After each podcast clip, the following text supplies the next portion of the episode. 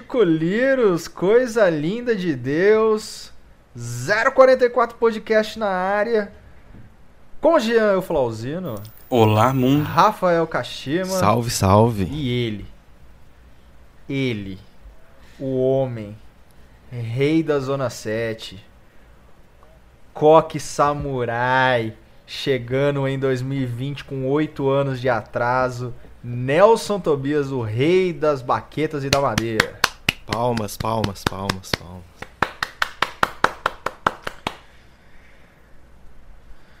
Jean, Jean, seu oi aí pra galera. Olá, mundo. Olá, Nelson. Olá, Kashima, Saulo, todo mundo. Olá. A Kashima, seu Salve. oi, diretamente do Japão. Salve, salve, galera. Bem-vindos ao aí do 044 Podcast. E tamo aí com convidado maravilhoso, direto da Zona 7 aí, para o mundo. Nelson Tobias, seu oi, dê aí pra nós. Salve rapaziada. Fazendo aí a vez aí com a rapaziada aí, pedi pra dar essa moral aí. E me convidaram pra essa maravilhosa companhia aí. Se nós falamos umas besteiras aí que talvez possa ser do seu interesse ou não. E se não for, que se foda. Dessa aí. Primeiro convidado do 044 Podcast não poderia deixar de ser alguém icônico. Fique tranquilo, nós não vamos ficar te chupetando, nós vamos trazer a verdade. Nada mais que a verdade, somente a verdade. A tru da tru. Não, aqui é só. Hoje é no amor. Hoje é no amor. Calma, hoje é no Não, eu amor. não, caralho. Mas a gente não Não. vai deixar de, de fazer a polêmica também, porque a gente gosta bastante, né? E a crítica vem também. É, É o- que vir, né? É o mínimo. Nerceira, você em se, qu- quando se você fosse se apresentar para sua sogra neste momento, qualquer sogra, Cara. qualquer uma, Ah, como você se apresentaria para sua sogra, dizendo quem você é, da onde você vem, jogou aonde?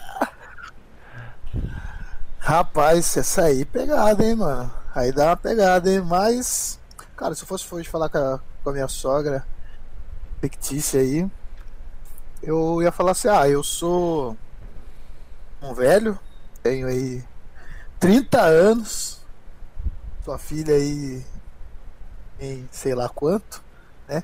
Diferença de idade deve ser. a diferença de idade deve ser aí aceitável e legalmente correta. É o que esperamos. No mínimo. Ah, e falar que eu sempre abro falando, né, para as pessoas assim que eu sou programador, né? O que, que você faz? Porque tipo as pessoas sempre gostam de saber a sua profissão, né?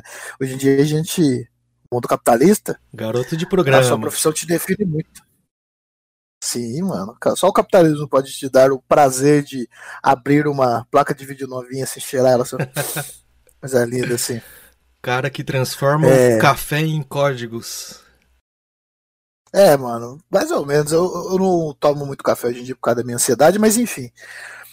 É, eu falo, eu falo que sou programa, eu falaria assim, eu sou programador.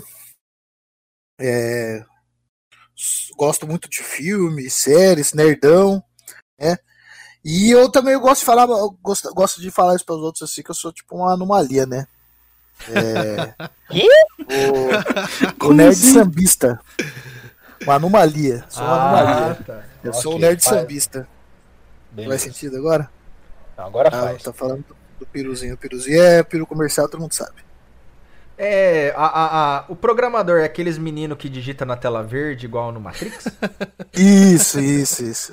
Muito parecido. Muito parecido. Mas, cara, e fala, nossa, agora você falou que você- como você se apresentaria pra sua sogra, mano? Tem que ter uma finalização, né? Que você fala, aí você falaria assim, ah, mano. Ah, mano. Você chegaria pra sua sogra, ah, mano. Ah, meu. Eu falaria assim, ó, assim. A senhora. Me desculpe aí, mas. Tem que gostar de carnaval. Chega na crítica, assim. Você gosta de carnaval? A pergunta do ano, assim, você trocaria o, ano novo pelo carnaval? Se você responder que sim, você está morto por dentro. Isso aí é de se considerar, né? É complicado, realmente. Nelson, você é uma anomalia, como você diz, então. Um nerdão sambista. E da onde? Da, de, de que desgraça surgiu primeiro essa vontade de ser o garoto dos computers. Por acaso, Nelson chegava pra você, via você lá e aí, filhão, tá ganhando só nos computers? Foi assim que você veio parar? Cara, Não, eu gostava muito de videogame, né? Que você pode imaginar. E eu jogava muito videogame, gostava muito de videogame quando era moleque. Aí meu meu velho me deu um acho que meu primeiro videogame foi um TV game, que na época era o um, um, um parecido com o Nintendinho assim pequenininho. E desde então eu gostava muito de jogar, cara, muito de jogar. Aí e aí com o tempo foi passando, Você mexia com alguma coisa de programação? Tipo assim, igual, eu comecei nada, curso, cara. eu comecei curso de TI, eu gostava bastante de mexer com HTML, tá ligado? É, coisa básica de criação de página, pá. Tinha bastante isso, meus amigos faziam bastante isso aí, que era tipo cursinho. a- a- acho que São Paulo tinha Microlins, era uma empresa lá que vendia curso. Maringá já teve já, muito antigo. É, então, o cara faliu, se eu não me engano, o dono da franquia. Que ele. É, umas fitas lá. Aí, beleza. É, os caras faziam tudo, mas eu nunca, tipo, achei que ia ser por aí o caminho. Aí um dia, é, o irmão de um amigo meu falou, cara, por que você não faz engenharia da computação? Isso eu tinha meus 15 anos ali, 15, 14 anos. Daí eu falei assim, ah, mano, acho que eu vou prestar então, engenharia da computação. É, se eu for fazer vestibular, né? Só que, mano, eu estudava escola pública, cara, e quando eu fui descobrir que queria fazer faculdade, era um pouco tarde demais. Acho que eu desco- eu descobri no segundo ou no terceiro colégio que eu queria fazer faculdade. No terceiro, foi no começo do terceiro ano. Mano, aí, meu amigo, aí tinha um chão de, de, de, de coisa ali pra aprender que eu já que eu não tinha aprendido nada ali no primeiro no segundo ano e. Aí foi osso. Mas daí eu, eu fiz um ano de cursinho, minha mãe deu essa moral pra mim. E daí eu passei aqui na UE em 2019, cara. Daí eu tive esse. Comecei, comecei a, a ter uma pegada assim. Eu mesmo nem sabia 2019. fazer. 2019 você passou. 2019 você passou. 2018, eu passei em 2018 entrei em 2019. Você passou em Você 2018. é quase calor, então. Você tá no segundo ano, Nelson? Então, Ô, perdão, mano, 2009, caralho. A segunda melhor safra da UEM, como eu e o Kashima gostamos de dizer. Porque a melhor é 2008. É, então, rapaziada, monstra sagrada também. Mas foi isso, mano. Eu, na verdade, eu nunca, nunca imaginei assim. Até quando eu entrei na faculdade, eu queria fazer outras coisas que não fosse codar, porque, porque eu não me dava muito bem, tá ligado? Eu perdi algumas. ma- Na verdade, mano, eu perdi uma, ma- uma aula da matéria de algoritmos, que é onde você começa a aprender a codar, e depois eu fiquei totalmente perdido. Aí, basicamente, meu ano inteiro foi pro saco. É por isso que a gente fala, jovem, não falte na aula, não fica achando que 25% de falta é suficiente, uma aula você toma pau. É importante, cara. É importante assistir aula, cara. Eu sou, eu sou uma pessoa que sou muito defensor do, do ensino convencional, não, não como ele é, porque eu tenho muitos, muitos amigos pedagogos, não pedagogos, é, não- eles não são pedagogos, mas são, eles são licenciados. E eles são extremamente contra a educação formal do jeito que ela é hoje. Mas eu sou, eu sou, é, é o Gianzão tá aí também, é, o Saulo também. Você é bacharel, né, Saulo? Não. Licenciado também? Pode crer. E, tipo, a, a rapaziada que, tipo, tá muito longe é, o ensino formal de hoje do como ser. Mas eu sou muito a favor, assim, do bunda na cadeira assistir aula. Acho que isso é muito importante. Eu sou muito a favor disso. Eu funciono muito assim. O que é meio foda, porque na, na minha área o pessoal gosta de aprender as coisas sozinho, tá ligado? Os caras sentam aí, YouTube, internet, estuda sozinho. Eu já gosto mais de ver um vídeo de alguém me ensinando, ou alguém de fato pegar, tipo, me ensinar. Eu sou mais nessa pegada assim. Então eu sou um grande defensor, assim, da, do ensino convencional, entre aspas, de novo. Você nunca montou então uma paginazinha, um HTML pro Fotolog das amigas?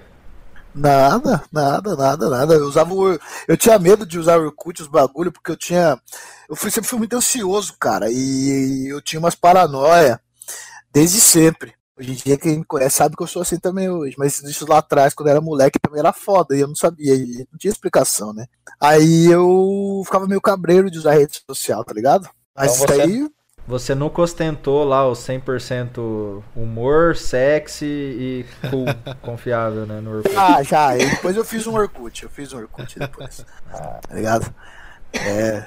Eu sempre fui depois do hype. Quando acabava o hype, eu lembro que no, na época você tinha que receber um convite do Gmail. Você tinha que ter um Gmail pra poder ter Orkut. 20 Era... convites, 20 convites por pessoa. Senão É, mano, o não bagulho era limitado, né?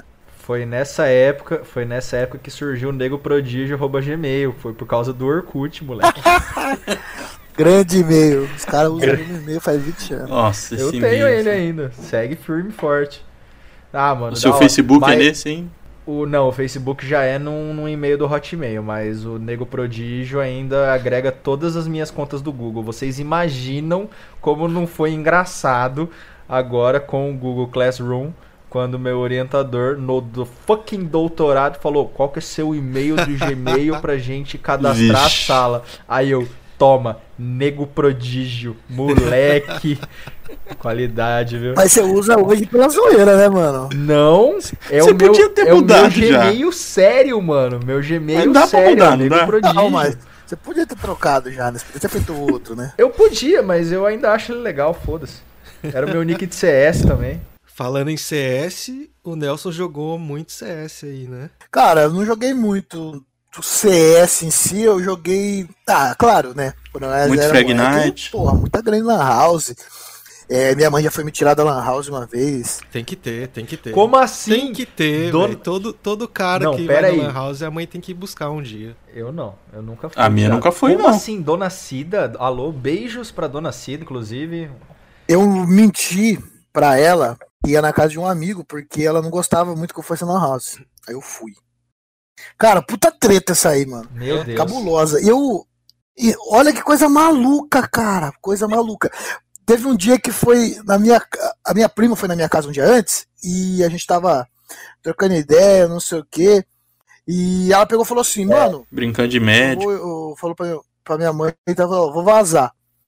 Aí eu falei assim, mano, que vai vazar o caralho, mano? Estamos aqui trocando ideia, pô, não sei o que, não, não, não.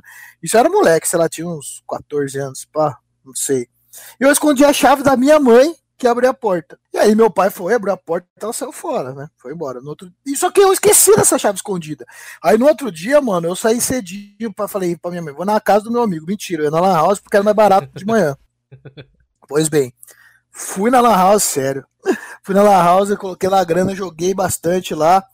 E daqui a pouco minha mãe aparece. Cara, eu não, não sei nem como ela descobriu que eu tava lá, cara. Por que será? Desceu o cacete em mim, falou uma pá de fita. Não, não, viu, não, não, não me bateu, mas tipo, falou uma pá de fita. Minha mãe sempre foi aquela pessoa que nunca bateu, tá ligado? Mas ela falava palavras que cortavam como um gilete, mano. Ela batia, ela batia no coração, né? É tipo psicológico, cara. Ser louco. Dá- Ser louco, mano. Pode nem lembrar. Aí, beleza, mano. Aí, mano, ela falou assim: É, você tá querendo me deixar louco, escondeu minha chave, não sei o que. Eu falei, mano, e pra explicar pra ela que eu tinha escondido a chave por causa da, da, da minha prima, pra, pra zoar ela. Mano, puta treta, mano, cabulosa. Mas essa aí foi uma das vezes que eu fui esporrado pela minha querida mãe. Minha adolescência foi muito difícil, cara. Minha mãe foi muito guerreira, mano. Eu queria, eu tinha, eu tinha uma noia de de ser vagabundo, eu queria, teve, esse aí eu conto pra todo mundo, né? Que teve uma época que eu queria, queria ser do crime, mano. Eu, eu achava que ia morrer cedo, eu queria ser do crime, cara. Eu, eu andava com os caras loucos, queria fazer fita, tá ligado? Era doido, mano. Bebia, não tinha, botava aula de tarde pra beber em praça, tá ligado? É, o bagulho foi cabuloso, mano. Daí eu, quando eu comecei a trampar, eu sosseguei um pouco, né? Quando eu arranjei um trampo com a minha, com a minha tia. Mas antes disso era foda, mano. Cedeu ao capitalismo, já brilhou se trampava os olhos no, no primeiro dinheirinho que entrou. Pior que não foi nem isso, mano. A fita do, do dinheiro, né, mano? Pra quando você é moleque, é a independência, né? O dinheiro tá muito ligado à independência, né? Você fala assim, mano, eu quero poder fazer o que quiser, não quero ficar pedindo permissão pra ninguém. E eu queria fazer meus rolês, sair pra minhas baladinhas. Já tinha, sei lá, meus 15, 16 anos ali. Sair pras baladinhas. Pros É, bailinhos. e, pô, Vai pro bailinho. tomar o- Bailinho. tomar os Beer Night. Aí, mano, eu queria sair. Eu queria sair, aí minha, minha tia chegou pra mim e falou assim: Ah, mano, você tá brigando muito com a sua mãe aqui na sua casa, tá foda, ela tá reclamando bastante, você tá precisando trabalhar. Você quer trabalhar comigo? Eu falei, mano, tudo que eu queria. Eu falei, mano, trampo meu período, ela pagava do meu bolso, do bolso dela, meu salário. Eu ia. Eu era escriturário num posto de saúde, onde ela era chefe. trampava quatro horas, que era meu período, de manhã e de tarde eu ia pra escola. Cara, Cabide de emprego. é. Ia lá, ficava assinando Nepotismo. dos médicos, bagulho, fazendo, fazendo cadastro de paciente, né? Que cidade que era isso, Nelson? Itapetininga. Tapetininho. Itapetininga, interior de São Paulo. E aí, mano, ali eu criei assim juízo, entre aspas, assim, cara. Porque eu não tinha muito tempo pra ficar pensando em vagabundagem. Eu ia, tipo, de manhã pra, pra trampar. De tarde eu ia pra escola. Eu chegava meio quebrado em casa, queria jogar meus bagulhos, porque eu joguei muito tempo de Ragnarok Online, né? Então eu ia lá jogar meu Rag e já era, mano. Entendeu? Aí eu parei, aí deu uma sossegada, tá ligado? Aí eu sossegada e comecei a criar juízo. Então foi uma das coisas mais importantes que aconteceu na minha vida. Foi esse trampo. Sempre agradeço pra minha tia. Eu falo pra ela, ô tia, obrigado, que se não fosse por você, provavelmente eu tinha desandado, tinha ido pro crime, tá ligado? E, e eu não tinha, nunca tive motivo nenhum pra ir pro crime, cara. Em casa nunca faltou nada, minha mãe sempre me deu tudo, meu pai também, tá ligado? Exemplo também, nossa, meu pai, apesar dos pesares, não ter aquelas melhores relações com meu pai. Hoje em dia a gente é suave, mas minha adolescência foi meu osso. Ele sempre foi exemplo, cara, cara reto, certinho, né? Malufista. é, é meu, pai é fera, mano. Meu, meu pai. Arroba, rouba mais fácil. Rapaz, meu pai é o cara que no tempo da ditadura, é, esse é meu pai. É, esse é meu pai. O meu pai. Mas é, ele mandou umas dessas assim. E a minha mãe e, e- e minha mãe também, mano, exemplo, trampava, pra, ou seja, nunca faltava nada de referência em casa. Mas assim mesmo, eu fui criado em periferia, eu via muita rapaziada o crime, o pessoal mais chegado assim gangue, na minha época tinha muita gangue, assim, e esses caras tinham um respeito muito foda, mano. Os caras passavam na rua e os caras falavam assim, malandro aí é louco, mano. E eu invejava muito isso dos caras, falavam, mano, eu quero ser que nem esse malandro aí, passar. E os caras olhavam, esse cara é doido, mano, não sei o que, sabe? Então, é, é, eu queria muito ser nessa, nessa pegada. E você tinha quantos anos? Quantos anos mais ou menos você tinha nessa época aí? 15, 14, 14 15, 16 ali nessa, naquela faixa ali. Acho que com 16 eu já tava mais suave, já que eu já tava trampando, mas acho que eram uns 14, 15 anos, assim. Dizem que quem quer vai pelo caminho certo. Ele se espelha em quem tá mais perto, né? É, mano, é doido, né, mano? E pior que em casa sempre foi um bagulho suave. Minha família inteira, mano, tipo, não, não- não- tipo, é, sempre foi assim meio suave. Essa família é pequena, tá ligado? Mas enfim, é, é um bagulho, é um bagulho que eu conto bastante. Eu, na verdade, eu contei agora assim meio por cima, assim, mas pra não ficar de- delongando muito, mas é isso, cara. Eu acho que é por isso que quando o pessoal fala assim, ah, mano, mas esse malandro aí, mano, ele ele não teve oportunidade e tal. Tem malandro que tem oportunidade e desanda, tem malandro que isso é sofrido mesmo, o cara aí desanda porque aí não tem outro caminho, né? E mas a, a, a, a parada é essa, tipo, eu, minha adolescência foi nessa pegada aí meio monstro. Não lembro nem como nós chegamos nesse papo, na real. É isso, tem, é, esse é o que nós gostamos. Só as origens. Mas o. Você tava falando, começou na verdade perguntando, o Kashima perguntou sobre se você codava, como que você chegou nessa, nessa parte, aí você foi pra, pra sua adolescência de, de baladinha, de jogo, de não sei o que. Mas como que você chegou em Maringá? Esse, é- essa é uma fita legal, mano. Como que eu cheguei em Maringá? Tipo, 18 anos. Minha mãe falou o seguinte: falei, mano, se você não passar no cursinho, o próximo ano você vai ter que estudar e faz, é, trampar e fazer cursinho. Daí eu falei, mano, trabalhar é foda, né, mano? Vamos ter, ter que dar um jeito nesse bagulho aqui, né? Porque trabalhar é, é ossada, né, mano? Tipo, Lógico, mano, você tá com 18, 19 anos, né? saiu da, do ensino médio agora. O que, que você vai trampar, mano? Você vai pegar aqueles trampos só ladeira, né, mano? Daí, você, daí beleza, vamos lá. Aí eu fiz um de cursinho, estudei. Não, mano, não estudei o tanto que eu precisava estudar. Mas teve umas matérias assim que eu ignorei no cursinho. Eu foquei nas exatas, porque eu tinha um déficit muito grande pra tirar. E, cara, e era foda, mano. Você sai do ensino médio, ensino público, você ficava, sei lá, ao assistir a aula, aí você chega. Aí você sai dessa realidade para ir num lugar onde você tem que ficar prestando atenção por seis, sete horas seguidas no professor, chegar em casa estudar mais umas quatro horas. Meu amigo, eu chegava em casa morto, co- conseguia nem. Tipo, eu tinha que dormir para poder estudar, porque eu ficava morto só da, da aula, tá ligado? O bagulho era doideira, mano. Aí beleza. Aí, final do ano, vai prestar, vai, vai prestar vestibular. Como o curso de ciência e engen- engenharia da computação, que era o que eu queria prestar, era muito caro, mano. é, e não ia ter condição dos meus pais pagar. Eu tinha que passar na universidade pública, né? E tinha, tinha, Tinha esse curso em Tapetininga, mas era privado. Ciência de computação? Cara, eu acho que não tinha lá na época, não tinha. Tinha em Sorocaba, que é ali perto, na, nas particulares, que dava pra fazer meter um ProUni e tal, uns bagulho assim, mas eu queria também, eu queria passar na universidade pública também, né, mano? Se eu tivesse, se eu não tivesse passado, não sei o que eu ia fazer, né? Mas, enfim. Aí prestei USP, Unicamp, Unifesp, Unesp, todas as faculdades públicas possíveis de São Paulo eu prestei. E não passei nenhuma, aí prestei a UEM. Só não- eu não prestei o UEL, que eu lembro que na época o UEL caía no mesmo dia da Unesp. E eu prestei em todos esses lugares. E, tipo, nenhum deles eu passei nem na lista de espera, tá ligado? Nem na lista de espera, nem pra segunda fase. FUVEST fiquei na primeira fase.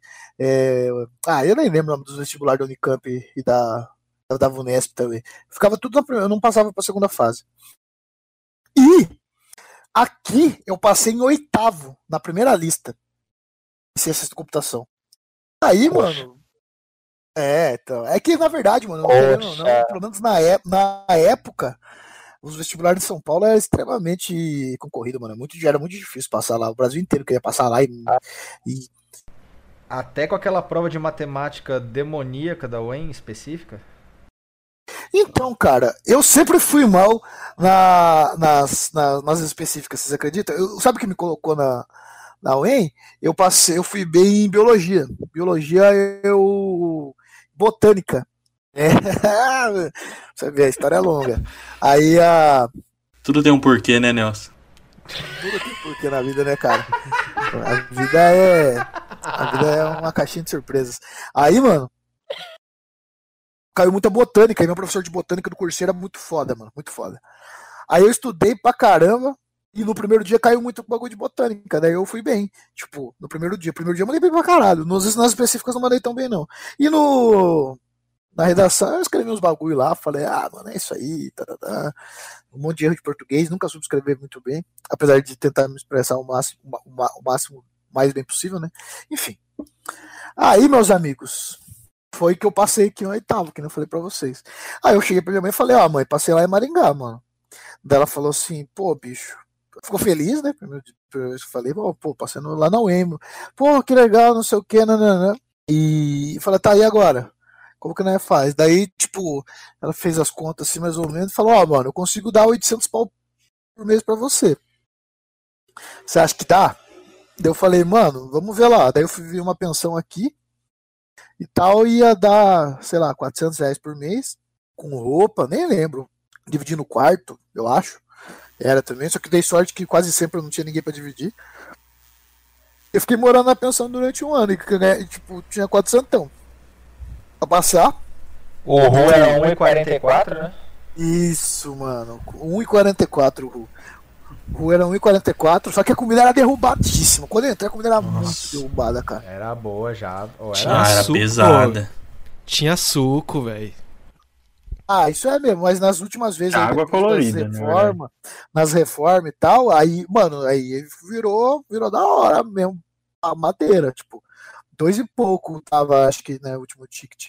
Mas então, aí, né, mano, aí eu tinha que pegar, pegava o dinheiro, né, separava assim o que dava, o que tinha que comprar livros, bagulho, beber, comer, né, mano? E aí sempre sobrava fazendo um déficit ali na comida. Eu já passei muito, já passei veneno, já passei, juro pra você, mano, já passei assim, tipo, de ficar quase dois dias fazendo uma refeição por dia nesse primeiro período, porque eu não sabia, mano, eu tinha morado fora de casa, mora sozinho, daí, tipo, toma essa grana pra você administrar.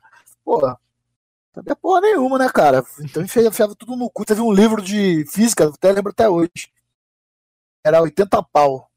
Aí tinha uma cervejada lá que tava 20 conto. Aí mais um busão, mas não sei quanto. Falei, ah, quer saber de uma coisa? Esse livro aí eu pego na biblioteca, se for. ah, madeira, mano. Bebi o livro.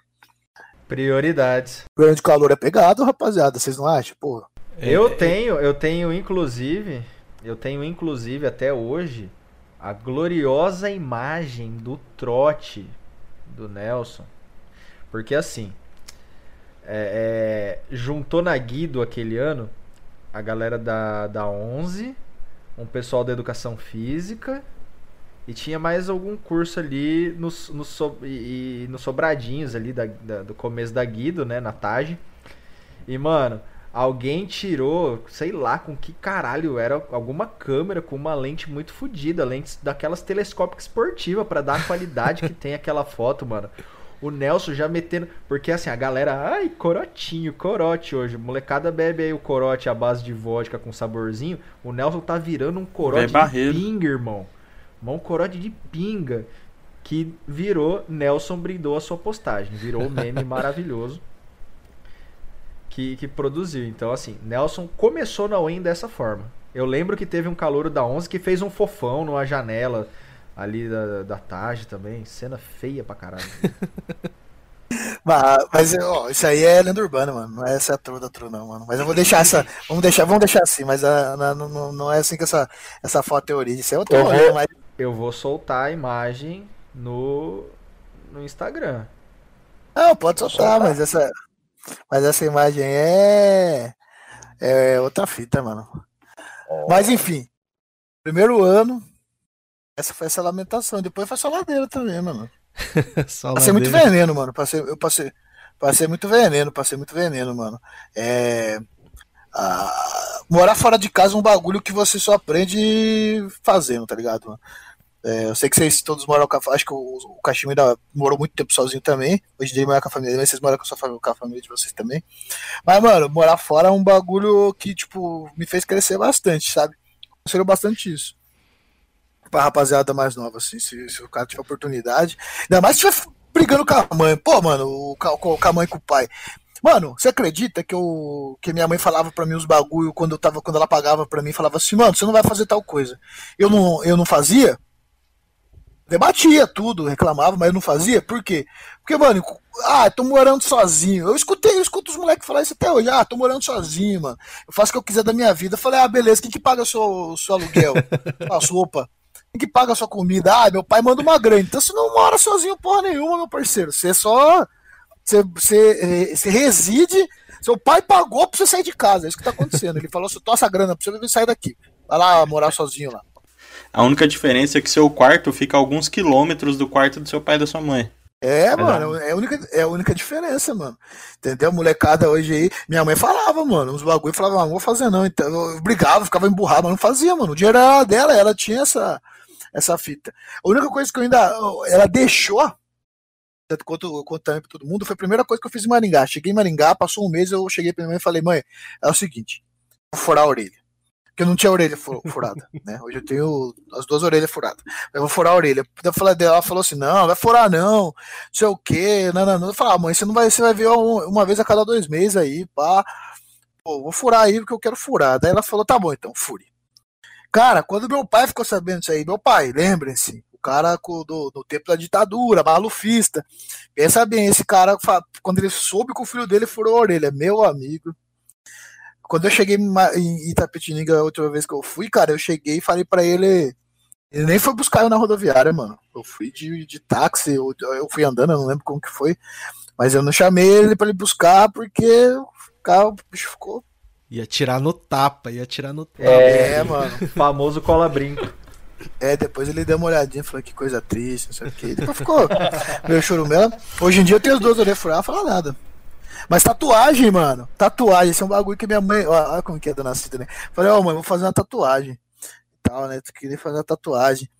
E eu nem tava tão afim, mas eu comentei, assim, ela falou assim, não, não faço tatuagem não, mano. Não, tatuagem não, mano. Não sei o que. E até hoje em dia, acho que um dos, um dos pelo menos a desculpa que eu me dou, eu não faço tatuagem por causa da minha mãe. Ela falou que não quer, não quer. Eu falei, ah, mano, tá, tá bom. Ô Nelson, e deixa eu perguntar. Eu queria chegar mais a fundo, assim, você contou como é que foi, que você prestou a UEM e tal, mas como que você escolheu Maringá, tá ligado? Porque, tipo. Eu... Então, meu parceiro, foi a, única, foi a única opção que eu tinha. Era isso, era trabalhar. Eu Não. falei, eu, hein, trabalhar. Sim, sim, mas assim, eu falo. Porque, tipo assim, eu vou contar o meu exemplo. Eu jogava beisebol e ia bastante para Maringá jogar. Era uma cidade que eu já conhecia, assim, tipo, querendo ou não, já tinha visitado várias vezes é, sabia como era mais ou menos e gostei e quando eu fui prestar vestibular falei ah, pô, eu vou prestar Maringá que tem algumas pessoas que eu conheço lá em Maringá e tal é, mas eu escolhi porque eu já conhecia tipo assim você pegou e aleatoriamente falou não vou prestar o EM como é que foi isso cara chegou assim, metade do ano. Metade do ano 2018. Como você descobriu que existia Maringá, na verdade, né? É, E lá, no- lá, lá, lá em São Paulo, o pessoal falava assim: Ô, alguém vai prestar vestibular do meio do ano? Eu falei, mano, vestibular do meio do ano, existe isso aí, cara? Você não existe, tem algumas faculdades que abrem no meio do ano. Falei, tá, mas quem que abre? Ah, é, tem algumas do Sul e tem aqui, ó, essas do Paraná, ó, Maringá, Londrina tal. Nunca, tinha- nunca nem, tinha nem ouvido falar de Maringá. Eu falei, cara, ver o preço da inscrição, o preço do busão, se é busão direto. Falei, ah, mano, vou prestar essa caralho aí, mano. Vamos ver se nós passa nessa porra aí, mano. Veja bem, o maior incentivo de todos não era seguir o sonho, era não trabalhar. Foquem nisso, entendeu? Eu posso trabalhar. Vagabundo. Não, mas re- realmente tinha essa coisa de que a UEM tinha vestibular no meio do ano. Porra, o sonho de qualquer adolescente é chegar no metade do ano e falar: ah, meu, foda-se, passei da faculdade e que se dane, não vou estudar e tamo nós, tá ligado? Eu passei no meio do ano, eu nunca tinha dormido numa sala de aula. Quando eu passei, eu era, eu sentava na primeira carteira. Passei no meio do ano, eu aprendi a dormir na sala. Isso fudeu meu começo de faculdade, porque eu passei seis meses sem saber o que era estudar, porque eu só ia pra aula. Aí os professores falavam, ah, não é porque você passou no vestibular que você vai reprovar. Só que eu tinha nota que você vai passar. Só que eu tinha nota pra passar. Eu falei, você vai me reprovar tendo nota? Só porque eu tô dormindo? Mas eu era meio chato às vezes. Mas, nossa, cagou. Porque eu não sabia mais estudar, não sabia mais prestar atenção na, na aula. Porque eu falei, ah, já passei no vestibular, é o que eu sempre quis fazer, então foda-se. Eu desaprendi a pegar na caneta, velho. Tipo isso. Você também passou na metade do ano? Passei Não, no passei- meio do terceirão, velho. Passei no, É, meio, no do meio do terceirão. Nossa, bicho. Vadiagem, vagabundagem. Levei a sanduicheira pra escola pra fazer o café da manhã dos guerreiros. Foda-se. Sim. E pior é que da minha sala tinha 50 alunos, passou eu mais um só. E era colégio particular, tá? E ainda assim só passou eu e mais um. Aí que os professores não podiam falar nada, não, porque, tipo, o colégio já tava meio sem nome no vestibular e ainda vai reprovar o único que passou no vestibular? É isso que eu falava, não deixar o cara o que passou ainda fazer, né, mano? Mano, mas se liga. Aí, beleza, meio do ano, fui lá, prau! Vou fazer essa porra aqui, me dá aqui. Nunca nem entendi. Cheguei em Maringá, né? Cheguei em Maringá, tinha uma irmã de uma amiga minha, que ia prestar aqui também. Ela, ela ficou numa pensão, fiquei na outra. Inclusive, foi, eu fiquei na pensão que eu residi durante o meu primeiro ano. Aí, meu camarada, aí, che... aí pega táxi, né, mano? Chega na pensão, tá, e, e, e assim, e no, no outro dia fazer vestibular. Aí, beleza, mano. Eu- o único caminho que eu conhecia, mentira, mentira, que o meu primeiro vestibular do meio do ano foi lá na Cesumar. Então eu cheguei lá, fiz no Cesumar, é, voltava, foi isso, cara. Foi isso. E, cara, sinceramente, Kashima, eu nem cheguei a ver cara da cidade, cara. Eu não vi a cidade, entendeu? Não era o foco. O foco era não trabalhar, entendeu? Podia, você podia me jogar onde fosse, cara. Se falasse, ó, você não vai ter que trabalhar, mano, tá bom? Você vai ter que estudar. Eu falei, é isso que eu quero, isso aí. Caralho. Aí, beleza. Aí não passei do meio do ano, no meio do ano eu fiquei em 46 na lista de espera, cara. Tipo, e não rodava muito no meio do ano. No final do ano rodava mais. Aí eu prestei de novo no final do ano, que foi o que eu te falei. Teve lugar, mas, cara, eu pisei em Maringá duas vezes, cara. Antes de vir morar aqui. Você fazer vestibular duas vezes. Eu nem sabia, mano. Não tava nem aí, mano. Eu só queria fazer, o- só, queria fazer um o curso numa, numa universidade pública. Tá, mas aí você entrou e até agora você só falou da nerdice. Você falou que você é o estranho aí da nerdice com samba. Você, vai você ia perguntar alguma coisa, Saulo? Pode falar. Agora? Você ia falar agora já então ou tem mais nerdice pra perguntar? Porque eu acho que a partir daí que você conhece o samba, né? Que eu acho que em São Paulo você não falou nada de samba até agora, então eu acho que você conheceu Maringá. Cara, esse, é um bagulho louco na, na- que é- eu gosto muito de falar isso aí. Às vezes até, às vezes até emociono quando eu falo, mas acho que hoje eu tô meio suave, não vou emocionar. Mas é o seguinte, cara, Vai, cho- chora, chora. A gente quer isso. o samba e a asa atlética salvou assim a, a minha vida, entre aspas. né?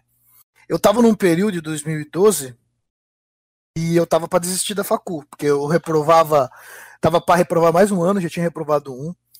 Minha avó tinha morrido lá em Itapetininga. Minha mãe tava numa barra, tá ligado? Minha mãe tava desempregada porque minha mãe é um pouco mais velha, né? Ela me teve, minha mãe teve, me teve com 33, 34, acho. Tipo, então ela já tava e ela tinha já era aposentada parcial. Então quando ela terminou, quando ela foi mandada embora no último emprego que ela tinha, que ela era enfermeira, ela faltava três anos para pegar dois anos, acho, um ano, pouca coisa, para pegar a aposentadoria integral. Aí ela falou, mano, não vou trabalhar, mano. Tá ligado? Daí, daí, e, e ela falou assim, e mas eu consigo te, continuar te mantendo aí. Aí eu quase voltei para lá, porque eu tava desanimado e tal, não sei o que, não sabia se ia ficar e reprovar de novo. Aí eu teve uma conversa séria, ela falou, mano, vai tal, sou melhor, se você reprovar não tem problema, a gente dá um jeito, mas só tenta, eu confio em você e tal, beleza, voltei, taraná. Que aí aconteceram algumas coisas, né? É, nesse meio tempo.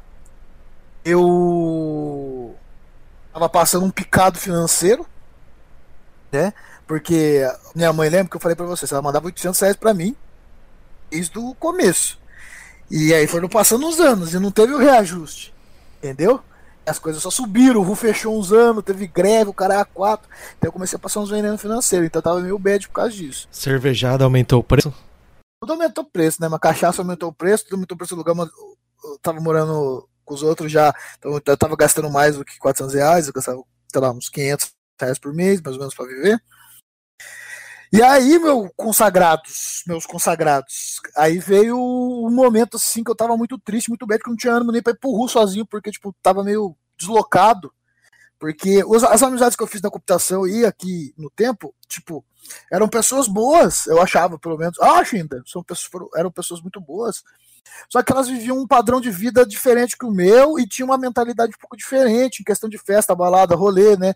Eu era cria da, eu não gosto de ficar falando muito isso, porque às vezes o cara acha que eu fico pagando de favela, mas, tipo, era tipo, crescido na periferia e eu andava com o pessoal que era muito abonado da grana, então a mentalidade dos caras era diferente, tinha outras ideias, sabe? Então era meio difícil.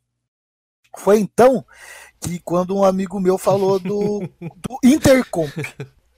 Intercomp. É um jogo de computação, para quem não sabe aí, procure, eu não vou ficar dando. Se você, mano, se você tá escutando essa porra, provavelmente você sabe que é jogo. Né? Então, beleza. Intercomp. Jogos lá em São Paulo da computação. É onde rola a batalha do Harry Potter. Harry Potter, mas isso é novo, cara. No meu tempo ainda rolava outras fitas mais cabreiras ainda. Só o bloco sem noção. É, o bloco sem noção. Coisa era uma coisa mais linda do mundo, sem noção. Saudades, inclusive. Aí, a, o curso de computação da UEM entrou pra Atlética de Exatas. E a, e a Atlética de Exatas queria ir pro Intercomp. Daí falei, e um amigo meu que fazia biomed, não fazia, não fazia bio, biomédia, não fazia é, informática biomédica. Lá na USP Ribeirão falou, ô oh, mano, vai, eu fui no passado, é louco o bagulho. Eu falei, cara, demorou, eu vou nessa porra então. Aí, cara, o momento que mudou minha vida. Quando eu cheguei para pegar o bus, paguei o, o, o, bagulho, eu um amigo meu. Cheguei para pegar o busão, cara, na hora que eu fui pegar o busão, a gente, eu já comecei a entrosar com uma rapaziada. Eu lembro até hoje do Caneca, do China, do, do Pedrinho, do. Do, do, do Fabinho. É... Aí, cara, eu fiz amizade com essa rapaz, com a Nauana, né, com a Fernandinha. Aí a gente fez amizade, cara, no busão. Cara, ali a minha vida já começou a dar umas mudadas ali, mano. Ali eu já comecei a ver que era diferente aquela galera que, eu, que era uma rapaziada assim mais chegada no. que era mais humilde, mais suave. É, gostava muito de festar também, igual eu sempre gostei de festar, que eu saí desde os meus 15, 16 anos que eu falei pra vocês. E a rapaziada doida da cabeça, falava várias fitas que também eu era meio doido, sempre fui doidão. Então bateu muito certo, cara. Então aqui, quando eu entrei pra Atlética, depois que a gente voltou pro Intercomp, o Intercomp, eu fiz uma amizade muito forte com a rapaziada que impediram de, de largar a facu, mano. Fui embora com os caras, a gente foi foi lado a lado, depois eu virei diretor da, da Atlética e tal, né? Foi isso. Então, se não fosse Atlética, eu provavelmente eu tinha ficado em Maringá, provavelmente não conheceria vocês, não teria feito não seria nada. Porque eu falo para vocês que a Atlética salvou a minha vida. E nesse meio termo, nesse meio tempo, foi que aconteceu a parada da bateria. Foi quando, em 2012, depois que a gente voltou no Intercomp, o pessoal conseguiu uma grana, juntando com os pacotes do Intercomp que deu um, deu um lucrinho, e fizemos um botequim também. Os caras chegaram e falaram assim, mano, a gente precisa montar uma. que a gente quer montar uma bateria. Tipo, tinha que ter gente para puxar a frente. Eu era doido, fiz um sucesso com a rapaziada no Intercomp, o pessoal tava junto lá e juntou eu mais o Zinho e a Gisele, uma reunião lá no, no, no, nos banquinhos do DCE, e fundamos a bateria da Exatas, a Exateria. Né? E foi, foi assim, aí que a minha vida começou a mudar, mano. Aí eu conheci a batucada, cara. Quando eu conheci a batucada, cara, eu me apaixonei. Eu sou um cara, eu fui um cara que sempre criticava o carnaval. Não gostava de carnaval. Não gostava de samba. Eu gostava de pagode, mas samba, samba eu não gostava. E aí, mano, eu tive contato com a batucada, fui aprendendo, fazendo amizade, conhecendo pessoas e conhece gente, conhece gente. Cara, daí eu me apaixonei pelo samba, cara. Esse é o resumo, assim, bem curto, né? Da, da, da história minha caisateria no, no Fundação.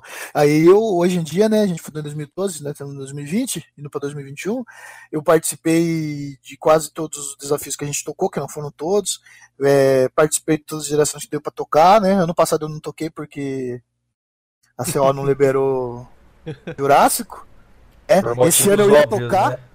Por motivos óbvios, é, chega. É igual é igual eu, mano. É igual eu. Para. Para. Não, tanto é que esse ano, você virou comentarista. Esse ano, esse ano eu ia tocar. Esse ano eu ia tocar, sabe por quê? Eu fiz ingresso em. Em estatística, cara, pra poder tocar, cara. Você é uma fraude, mano. Você, Você é, é aluno da UEM de novo, Nelson?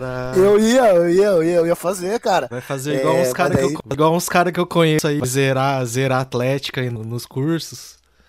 É, mano, o Bud fez isso, né? Muito sagrado, né, mano? É isso que dá Atlética com um monte de curso. Ah, cinco cursos. Vamos lá. É, sei mesmo. Aí, mano.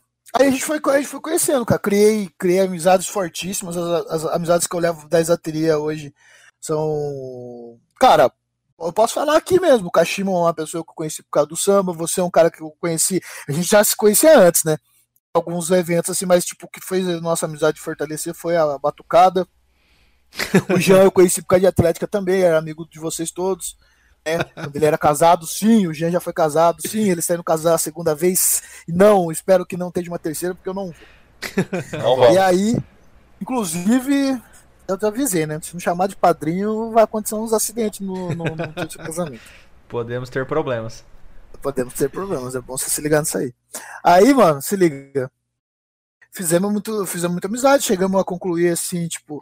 E aí, cara, lá, durante essa batucada lá, eu me apaixonei muito pelo samba e eu vinha conhecer é, alguns os jurados que vinham fazer o Persa, né? Sempre agradeço muito ao Persa. O Persa veio fazer, veio nosso, veio ser jurado aqui um ano, e eu falei para ele que tinha vontade de desfilar. E ele falou, mano, cola no ensaio em São Paulo um dia que a gente tenta ver o que a gente faz. Ele era diretor da Colorado, eu acho. Cheguei a colar lá, não rolou, mas daí eu conheci o Curiri também, que é outro mano que eu agradeço muito ele também, que me apresentou a, Cidade Mineira da Moca, que é a bateria do Mestre Kaique, que tem lá a rapaziada lá, e hoje é a minha bateria, a minha bateria não, que é a minha escola do coração, né?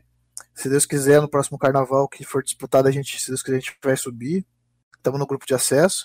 E eu, hoje eu desfilo pela Moca quando possível, viajo para lá, os caras me dão uma moral, fico na casa do Kaique. Enfim, o samba, cara, ele transformou a minha vida, cara. É, é, eu fiz muitas amizades. Hoje, os, a Atlética, hoje, é, a gente, como você pode imaginar, sempre fui o, o, gordinho nerd, então nunca fiz muito sucesso assim com a rapaziada em questão. Eu sempre fui, tive, tive muito amigo, tá ligado?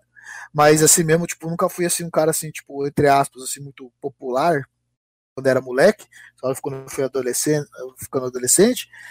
Aí depois de adulto, cara, depois que eu entrei na Atlética, graças a Deus eu fui uma pessoa muito bem, muito querida assim por muita gente. Sempre tentei tratar as pessoas super bem. Eu sigo uma meta assim, que a dona Cida me ensinou, cara, trate todo mundo como você que, queria ser tratado. Então eu trato todo mundo o máximo possível bem. Isso me, me rendeu assim, tipo, fui muito, muito bem recebido em todos os lugares que eu colei todas as baterias que eu já, tipo, já pude participar de ajudar as baterias, eu já ajudei várias baterias, a gente fez, parte da criação de várias outras, inclusive hoje estou dando uma moral aqui para a rapaziada da Fanáticos que me deu essa camiseta aqui, mas o samba, assim, fez uma mudança na minha vida e eu tento fazer isso na vida das pessoas também. Eu já tive uma ideia muito errada, até a respeito de samba, do, do samba, de como eu pregava isso. Hoje em dia eu acho que o samba tem que ser uma parada de acolher, Porque o cara já tá todo fudido na faculdade, na, na vida, na família, e aí ele vai chegar para ensaiar lá na bateria lá de você e você vai dar mais uma cacetada do cara, chama o cara de burro, fala que ele não toca, ou fazer alguma coisa, tipo, então ele não vai colar, não é, não é essa a função da a, a, a função da, da bateria é colher. Então você tem que acolher as pessoas. Essa é a, é a, é a pegada monstra, assim, que eu acho que tem que rolar. Mas foi isso, cara. O samba, a história do samba, assim, na minha vida, assim, foi, foi uma história muito bonita. Eu sou.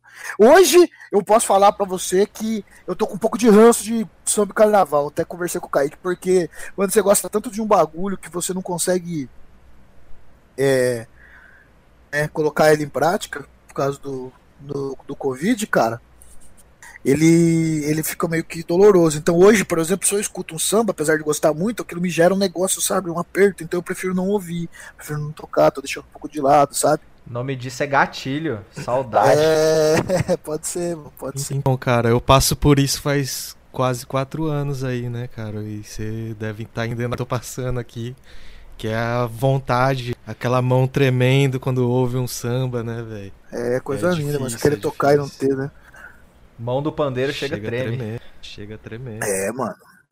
Sempre gostei muito é... de Sarda. E você não tocava nenhum instrumento antes? Você aprendeu tudo na, na marra? É, aprendi. Eu aprendi hoje, eu posso dizer pra você que eu tô com um instrumento assim que eu estudei. Hoje em dia, se pegar, não sei nem como que tá, né? Mas o repique é um instrumento que eu toco, que eu posso, posso falar pra você que eu toco. Eu estudo. Eu, é o que a gente fala, né? O amor da minha vida, né? O amor da vida do ritmista é o seu instrumento. O amor da minha vida é o repique, né? Então eu estudo ele, eu tenho assim, tipo, treino e tal. O resto dos instrumentos da batucada eu tive que saber aprender a desenrolar pelo menos um básico, porque eu já fui mestre. Já, hoje em dia eu sou mestre lá da, da, da, da Unidos do Engá, que é o projeto nosso de batucada aqui. Então tem coisas que você tem que desenrolar sabendo. O Nelson, tem que ficar muito teórico, sabe? Tem que pegar, no, tem que pegar na, na, na capa. Fala um pouquinho mais desse projeto aí, porque eu fiquei sabendo, assim, é meio isso, mas eu fiquei sabendo, assim, que a gente conversou um pouquinho, queria que você usasse que a gente, vocês, vocês estão, com o projeto aí, estão aceitando gente, quiser. O projeto chamado Unidos do Engá foi começou a foi meio enrolado, mas bem, o, o Márcio que é um cara que ganhou o prêmio Aniceto. Aniceto Mate. Aniceto Mate, que é tipo um incentivo à cultura, prêmio de incentivo à cultura. Hein? É a lei, lei Rouanet de Maringá. Isso, é a lei Rouanet de Maringá. Sempre mamando, na te... mamando nas tetas do governo, é isso que nós é, né? Malditos comunistas. Aí, mano, e ele chamou, ele perguntou para o, o, japonês, que é do grupo de pagode do, do Saulo, do, do, do Sexamba, o Felipe Hirayama. Hirayama. É, grande Felipe Hirayama, trabalhava com esse mano. E ele falou: Ó, tem um cara aí que acho que é bom aí, você tá precisando aí, chama lá, é o Nelson. Ele entrou em contato comigo e falou: Ó, vamos fazer o projeto e tal. Aí fomos, apresentei para ele mais ou menos o que, o que eu queria de ideia, eu achava que tinha que ser, para tentar fazer tipo uma bateria de quatro samba aqui, compramos os instrumentos, blá blá blá blá blá. A fita foi assim, meio difícil, mas a gente conseguiu desenrolar para tentar pra fazer algumas apresentações do carnaval, que era o que a gente queria, antes do carnaval um pouquinho, inclusive, né? Qual foi o assim, a, a, o, um pouco que a gente falhou assim, entre aspas, né? A gente não conseguiu fazer ensinar muita gente a tocar né? O tempo era curto, a gente teve pouco tempo de divulgação, não deu para fazer um negócio legal. Então, o que que, fez, que, que como que a gente fez a apresentação? A apresentação acho que teve mais ou menos umas 40, 50 pessoas batucando dentro do, do teatro, esqueci o nome do teatro, do Reviver, Reviver. Né? Reviver. E como que a gente fez? É, eu chamei, cara, graças a Deus, mano, eu sou uma pessoa muito abençoada, que nem eu falei. As pessoas me querem muito bem na batucada, ou sei lá, não querem bem, mas pelo menos sabem que se tiver por perto, os caras conseguem chegar a colar na batucada, então os caras colam. Então a gente foi, eu fui chamando os camaradas, pessoas que já tocaram comigo no Sumida, que já tocaram comigo nas outras baterias. Falei, cara, eu preciso de pessoas para tocar aqui e tal, tem alguns ensaios assim, assim, assados, vocês vêm? Da rapaziada, não, vamos sim, vamos sim. Aí no boca a boca, chamando a galera, chamando a galera da bateria das Exatas também, que vem em peso, posso deixar de citar. O pessoal colou e a gente tocou. Então foi esse, esse foi o projeto. A continuação do projeto, que estava orquestrada para esse, esse ano, a gente ia voltar a fazer escolinha, ensinar o povo, fortalecer a cultura do samba aqui em Maringá, que é essa a verdadeira intenção, né? Colocar o carnaval na rua, talvez no futuro, montar a escola bonitinha, ter todos os componentes, né? Tudo isso em pausa por causa do Covid, cara. Mas assim que voltar, a gente vai. Vai voltar com força total aí. Vamos esperando a vacina aí. E é, é, essa é a ideia do projeto, Kashima. Hoje em dia eu não consigo divulgar nada porque não tem nada palpável, tá tudo parado, né? Não tem ensaio, a gente não tem também nada previsão de ensino, e hoje em dia você vai falar disso aí também, o pessoal não quer nem ouvir, porque não se sabe quando vai ter. Então, por enquanto, tá parado, tá ligado? É, e bacana. É até legal, né, mano? Porque assim. É... Nós estamos. Momento de declaração, né? Nós estamos juntos nessa tem o que? Já uns, uns sete anos, Nelson? Eu tava tentando lembrar com o Kashima qual foi a primeira vez que a gente tocou juntos. E se não me falha a memória, foi aquele Dionísio que a Exateria tocou, que a gente fez ensaio, alguns ensaios na Playhouse. Foi isso, não foi? Não, foi a gente fez ensaio no bloco de secretariado, cara. Não tinha. Você levou seu cubo. Nem era meu, não era meu não. Não era meu não. Era de alguém, era emprestado. É, então. Você foi, foi isso aí mesmo. Quem te chamou foi a Lorena. Foi no Bijuteria. Acho que foi no Bijuteria. Não é Bijuteria, da qual é o nome? Biju, da Semi-joia. Semi-joia. Semi-joia. Acho que semi-joia. Pra, você, pra você, jovem, que. É, vamos contextualizar. Vamos contextualizar o semi-joia. O semi-joia foi 2013, né? 2013. É. Pra você, jovem, que está nos ouvindo, o Joia Maringá, 2008, 2009 e 2010, ele era uma organização exclusiva às festas da Liga das Atléticas. De do... É, tipo, era, era a, a Proto-Liga das Atléticas, né? Era o Catado, era a Proto-Liga das Atléticas, né? O pessoal que fazia a organização dos jogos que fazia a festa. E funcionava muito bem naquela trinca maldita do sertanejo, um pagode, ou um axé e o funk. DJ com funk. Aí. E muitas aí, coisas desconhecidas às vezes. É, o Joia começou a ficar um pouco grandinho, né? E um DJ, DJ. Galera. Aí uma rádio da cidade, não vamos citar qual rádio, se meteu, né? Junto com uma outra empresa, entrou para fazer as festas do Joia. E aí, assim, o que a gente pagava 30 30, 35 conto no open bar, virou 80. E aí a galera fez um protesto. A semi-joia. Antes, antes teve a rapa. Antes teve a Tiveram rapa, vários que era para contrapor a festa. Exato. Não, a rapa. Do rapa. A Rapa foi Semijoia acho que foi antes do Rapa. Foi depois, não. O Semijoia veio antes. Por que, que, que a Rapa foi depois? O Semijoia. Semijoia foi antes, é. Ah, por quê? Porque acho que a Rapa foi depois. queria pagar pouco. A gente queria, o Semijoia. O Semijoia foi quando é, a festa do Joia é, era no outro final de semana. E num final de semana antes, a empresa. Oh, foi lá e falou assim: beleza, a gente vai fazer uma festa só que nem vocês queriam. Mas no outro final de semana não pode ter festa. E a gente tava, né, acostumado a duas já, né? A gente tava a gente acostumado, tava acostumado com todo final de semana, na verdade, né? Né? E aí aconteceu o semi-joia. E foi E tipo... aí tocamos, né, no semi-joia. Que foi então, o nascimento da ia, Fênix. Aí... Foi o nascimento da é, Fênix. É, então, aí que eu ia, que eu queria chegar, porque assim, né, hoje, oh caramba, hoje o que é a Unidos do Ingá, eu, eu consigo marcar como o, o nascimento desse projeto Bloquinhos em Maringá a semijoia. Porque, tipo, cara, eu não tenho recordações de outro movimento das próprias baterias que que buscasse fazer o bloco da bagunça, assim, tá, poderia acontecer a bateria da engenharia fazer as festas deles e tal, mas começar um pautorismo que foi assim influenciando outras, é, eu, eu costumo jogar nas suas costas. Me despido de modéstia.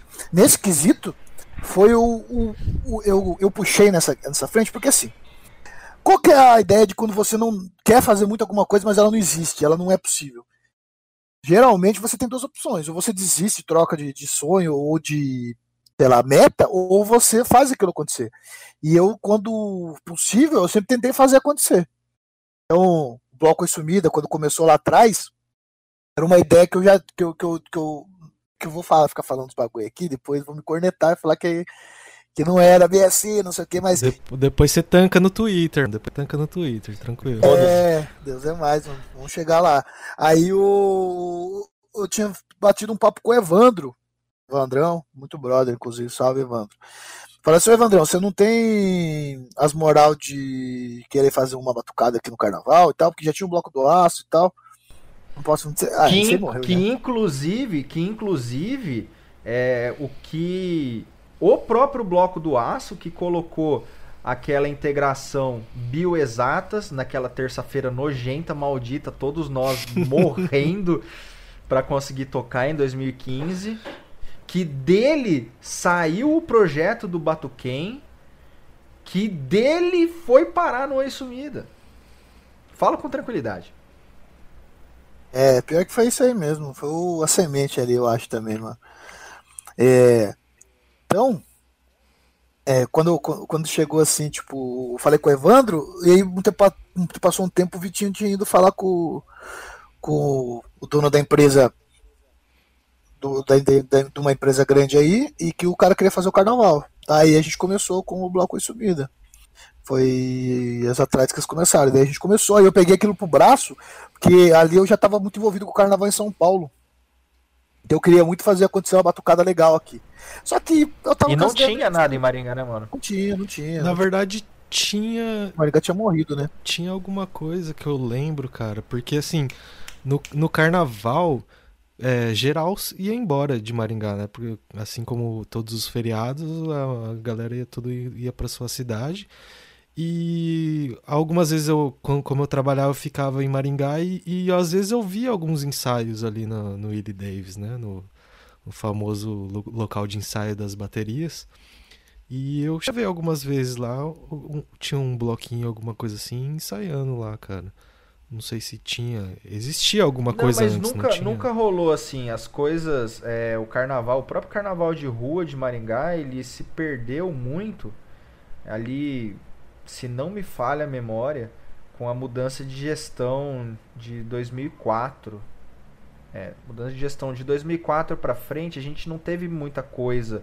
A gente perdeu a, a cultura do, do, samba na rua, em Maringá, das praças e tal, e foi para dentro dos clubes, tá ligado? Em 2008, eu lembro que me falaram também que ali perto, naquele barracão que tem um supermercado ali, perto da UEM, no Condor, é, existiam ensaios lá que tinham naquele barracão, mas isso muito antes de 2008 ali. Isso eu não conheço, eu nem corria tantas histórias para você ter uma ideia. Inclusive, onde acho que você fazer isso. Mas enfim. Aí nasceu o bloco sumida lá. E a gente come... e, e eu, que eu falei, eu, tava, eu tinha pegado pelo braço isso aí, porque eu tava muito querendo acontecesse muito pra, próximo de São Paulo. Ah, só que daí aí começou umas ideias erradas também. É isso que eu falo, falei pra você. Às vezes você. Mano, a gente vive tanto, né, mano? E às vezes a gente demora a amadurecer algumas coisas. Eu tava com uma ideia sistêmica, de qualidade, de de pregar, até coisa técnica, querer fazer uma batucada igual de São Paulo, e eu esqueci totalmente o fundamento da parada, que é acolher, que é fazer a pessoa se sentir bem, fazer um negócio legal. Eu ia pros ensaios e xingava os outros. Você tava pessoa... bem filho da puta. É. Bastante. Desculpa, Cida. filho da puta pra caralho. É, tipo, acho que foi no segundo ano do Sumida, mais ou menos, ou mais ou menos na metade do, do, do, do primeiro eu já tava muito assim com essas ideias erradas. Depois que eu fui ver aonde que tava, eu hoje em dia, eu cheguei a espantar a gente do Sumida que até hoje voltou porque, tipo, o cara não, não, não, sentiu a vibe, mano.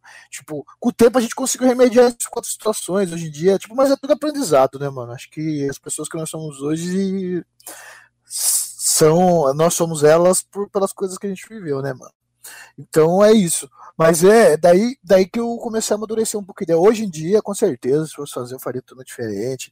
Mas é aquela, né? Então hoje em dia eu tenho a oportunidade de fazer um diferente lá na batucada lá. Eu acho que a gente tem uma postura diferente. É, eu sou fechado com o pessoal que sempre acompanhou no samba lá, que são diretores comigo lá. A intenção é que a gente consiga fazer esse carnaval na rua e acontecer. O duro que você acaba abrindo mão de muita coisa. Eu abro mão de muita coisa por causa do samba, né? Eu falo isso pra todo mundo. O Kaique também fala, né? Eu, eu, eu gosto muito, eu me espero muito no Kaique. Um, se o Kaique escutar isso aí, um salve aí, Kaique. E a gente sacrifica muita coisa por causa de carnaval de samba, tá ligado? A gente perde hora. Você, ah, a pessoa fala, eu ensaio duas, três vezes por semana, fico lá uma hora. Pô, se você fica uma, duas horas por semana, que seja aí, vamos colocar quatro horas e de volta, carona, por semana, vai ensaiar, pode ter certeza que eu, diretores, aí nós gastamos pelo menos umas 20 para fazer as, as quatro horas de vocês. Entre de volta, conversa, para em reunião, faz o seu que, define coisa, corre atrás, nanana, entendeu? Então você abre mão de muita coisa. Eu falo, eu falo lá na Moca lá e pros meus pra rapaziada lá, meus amigos lá, que vai ser, ó, rapaziada, valorizem aí eu tá aí dando essa moral para vocês uma vez por mês. Que eu vejo mais vocês do que minha mãe. Eu vou mais para São Paulo pra ensaiar do que eu vou pra Itapetininga pra ver minha, minha família, pra você ter uma ideia, entendeu? Minha mãe entende, eu falo pra ela. Entendeu? Hoje em dia eu não vou mais por causa do. Aliás, não tô indo agora por causa do Covid, mas eu sempre tive essa pegada também. Entendeu? Então, mas foi, foi mais ou menos assim que, que, que os projetos, os blocos nasceram assim. O, o Saulo falou, né? Ah, eu, tive, eu vejo você muito como precursor. Tipo, mas é, é não é assim, tipo, ah, eu vou. Eu, eu precisava dar um jeito daquilo sair para aquilo acontecer, porque eu queria que acontecesse. Entendeu?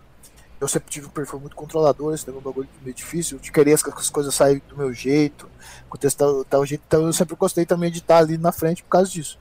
Mas hoje em dia, mano. Mas é que, cara, tipo assim, vou, vou dar um exemplo do, do bloco Batuquem, cara. Às vezes a gente tem uma coisa em mente que na prática a gente vai ter que se adequar, sabe? Não, não tem como você determinar uma coisa e, e tipo achar que aquilo vai ser exatamente do jeito que você pensou, exatamente do, do jeito que você planejou, enfim. É, são, a gente está trabalhando num loop, assim, e é e é e que nem você falou, tipo assim, depois que você vê como é que funcionam as coisas, claro, a gente acaba aprendendo muita coisa. É tipo, é que eu passei muito pelo que você contou aí de, de questão de ensaiar com pessoas, às vezes você chegar num querendo uma coisa mais que os outros e acaba tipo entrando em conflito assim, tipo, igual o que eu costumo falar da minha saída do, do Batuken é que tipo assim, quando deixou de ser alguma coisa que eu gostava de fazer, cara, daí eu comecei a sair, sabe? Porque tem que ser uma coisa que você goste, tá ligado? Porque Ninguém pode estar ali por obrigação, né, cara? O é, problema, é o problema do, do, do, do falar real pra você, eu até tinha comentado, comentei até com o Sala, aliás, comento bastante, sim. A época, o fato mesmo que todo mundo ali era muito imaturo, mano, e a gente tinha objetivos diferentes, né? quanto, a, quanto aquele, a, aquilo ali, mas principalmente de maturidade, tá ligado? Hoje em dia a gente percebe que eu percebo assim que a gente tipo, cometeu erros crassos, assim, coisas básicas de convivência, e a gente foi se, se martirizando, aquilo lá tava ficando um negócio muito difícil de lidar, né?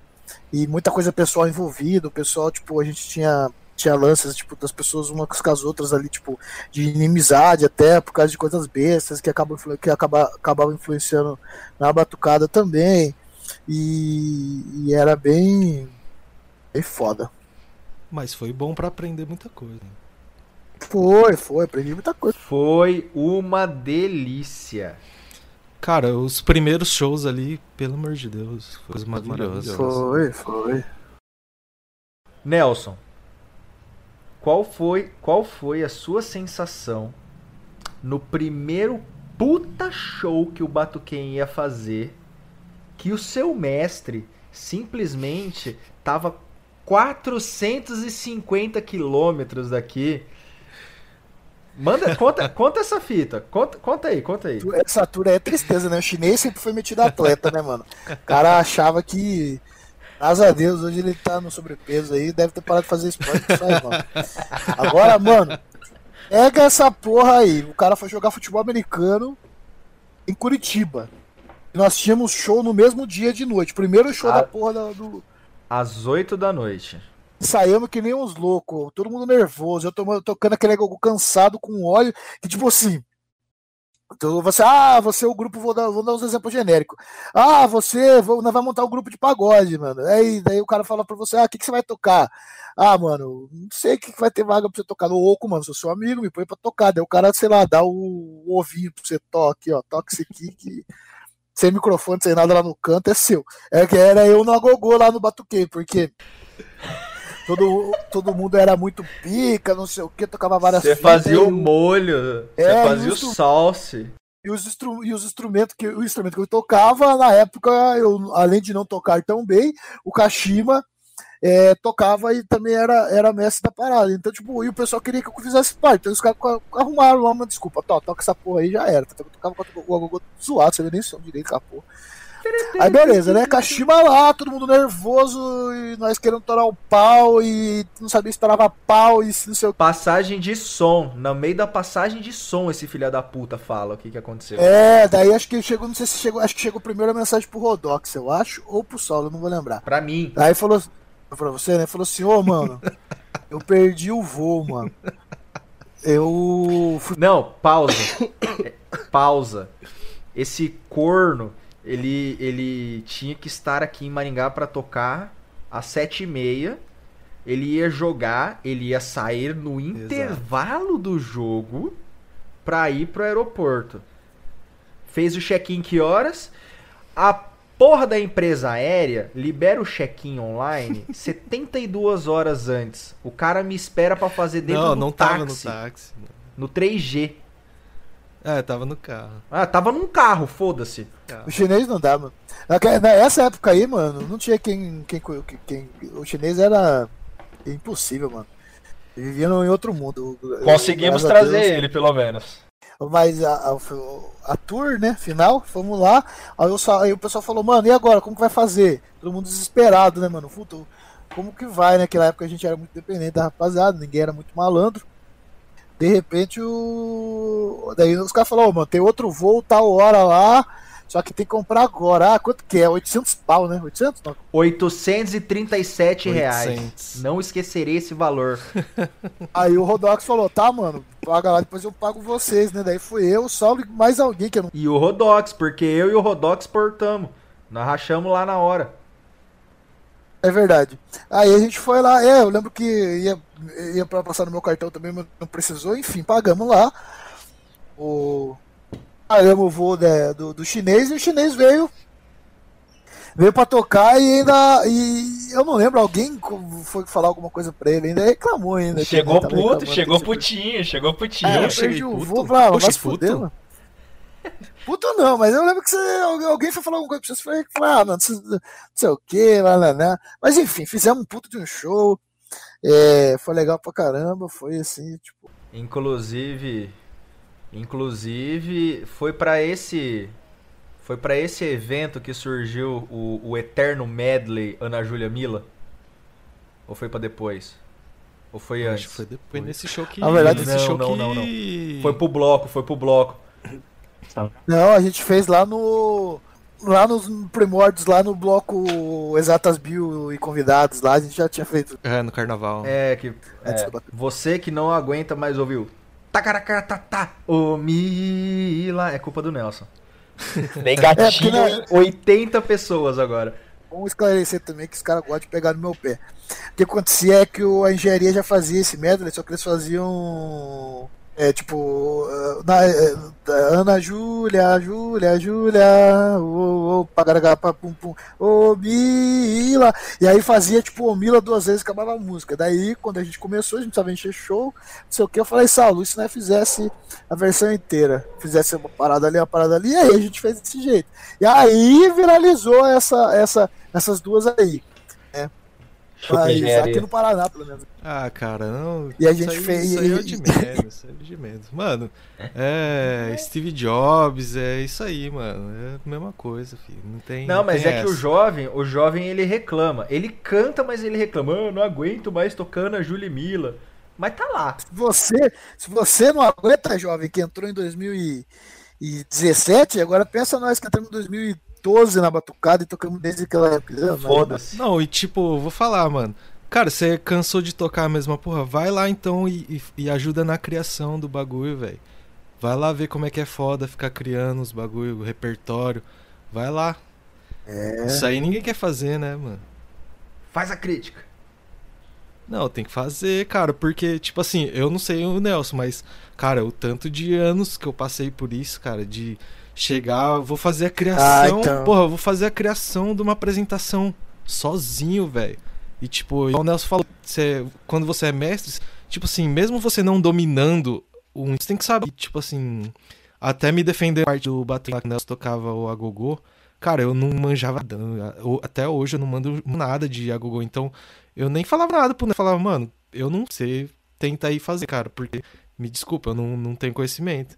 Então, cara, é muito disso aí sozinho, velho. Você, Nelson Tobias, você faz parte é, de uma agremiação, de um grupo de rapazes é, denominado Bonde da Vergonha. É, e você, para você, para você que não, você que acompanha já Nelson Tobias há, um- há algum tempo, sabe que ele tem algumas leis? E que são as leis de Nelson. São as leis de Nelson e eu queria que você falasse um pouco delas agora.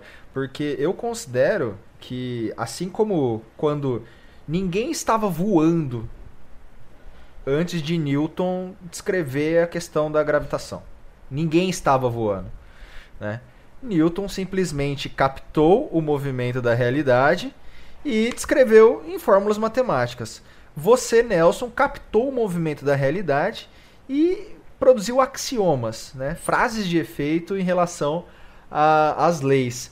Conta um pouquinho pra gente como é que são as leis de Nelson aí. Cara, essa é uma brincadeira nossa lá do, do bonde, né, mano? Que eu chapado de, de cachaça ou meio. Aqueles momentos assim meio pesados, introspectivos da vida, eu solto algumas pérolas, né, mano? E te- também baseados em muito, em muito em coisas do samba e vivência com os outros, né? Aí de vez em quando eu solto umas frases que os caras colocam, né? Essa é a. Vamos colocar, essa é a lei do Nelson. Aí acho que a, mais, a que fez mais sucesso de todas foi a primeira. A primeira. que você fez foi, foi protagonista, né? De resumidamente, rapaziada, no final da noite uma menina, Não, você coloca, coloca, coloca o lugar, coloca. Não precisa falar o lugar nem o nome da pessoa, estávamos mas. no, num ambiente maringaense onde se toca pagode, de Eu tava tocando. exato de sábados e de quinta-feira, mas esse dia era um sábado. Sol, Solo Testa estava tocando e Solo Testa, ou também conhecido como Paulo Festa, desceu do palco e foi intimado por uma moça a dar uns beijos. Pois bem, Paulo Festa foi lá e deu uns beijos. Aí, logo, logo após, assim, meio que na sequência, Paulo Festa foi intimado por outra pessoa para dar uns beijos. Paulo Festa foi lá e deu outros beijos em outras, em outra, em outras garotas. Aí, beleza. Saí, saímos do evento. Uma terceira manceba estava flertando com o Paulo Festa a noite inteira. Mas uma, a primeira manceba cujo que pegou o Paulo Festa lá dentro do evento, chegou junto na saída e pegou de novo. Jogadora. Jogadora. Exato. Ah, é, só que essa terceira, daí a terceira manceba, a última, que chegou para mim e perguntou: Ai, Nelson, por que, que, você, por que, que o Saulo não fica comigo? E chapada né, e choraninho.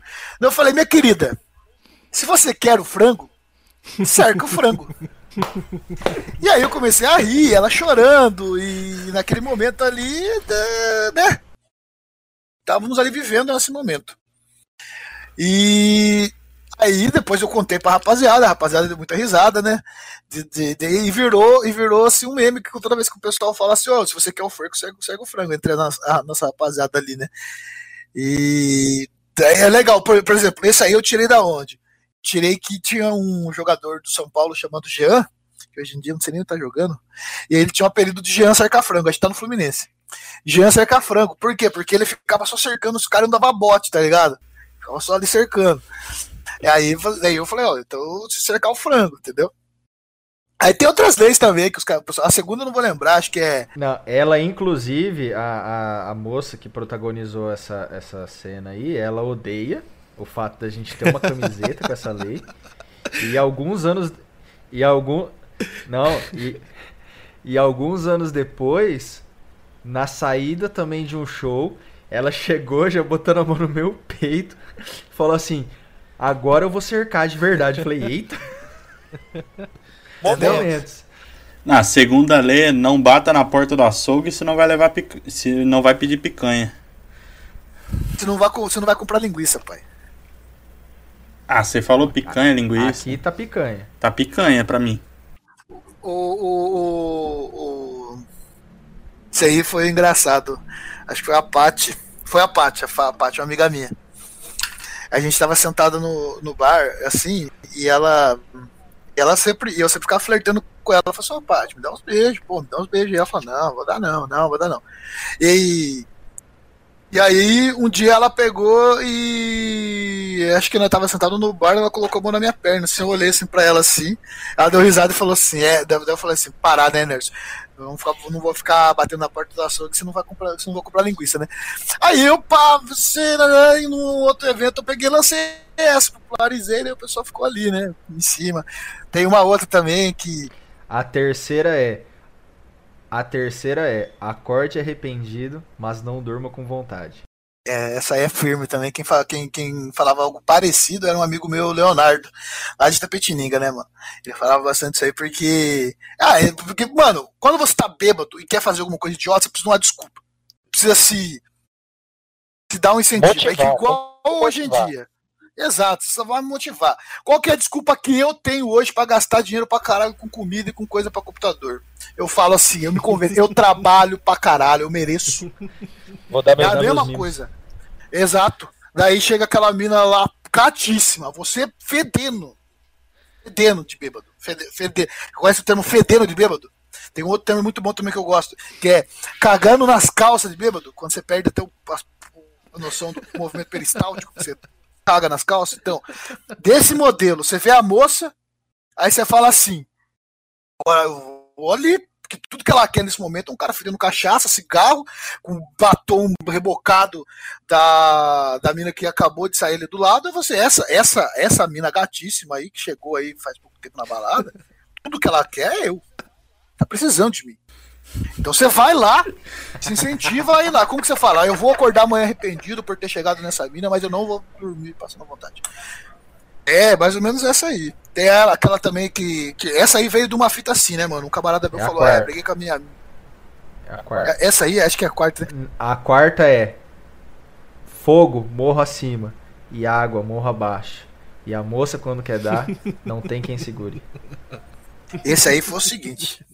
Esse aí é um samba e um, ditado velho, mas que surgiu da seguinte, do seguinte fato. Teve um camarada nosso, que eu não vou lembrar quem, juro pra você, não vou lembrar quem, você até falava. Ele terminou a caminhada dele e falou assim: Ah, mano, hoje eu vou sair, que se foda, vou beijar na boca pra caralho, que se foda. E ela que tal. Daí, ela, daí eu perguntei, mas ela foi pra onde? Ah, ela foi pra um outro rolê. Daí eu falei, hum, você vai sair daqui pra pegar gente. Ele falou assim: Ah, eu vou. Daí eu falei, meu amigo, se você acha que por um instante, milésimo de segundo, você vai fazer metade do que ela vai fazer lá, não se iluda, entendeu? Não vai, entendeu? Ela vai esmiralhar a chapeleta, entendeu? Ela vai moer. Ela vai assim, tipo, é, esfoliar o, lustroso da rapaziada mesmo assim, você não vai chegar nem perto, entendeu? Aí eu acho que eu soltei essa frase pra ele, que é água morra, água morra abaixo, fogo morra acima, mulher querendo dar, ninguém segura.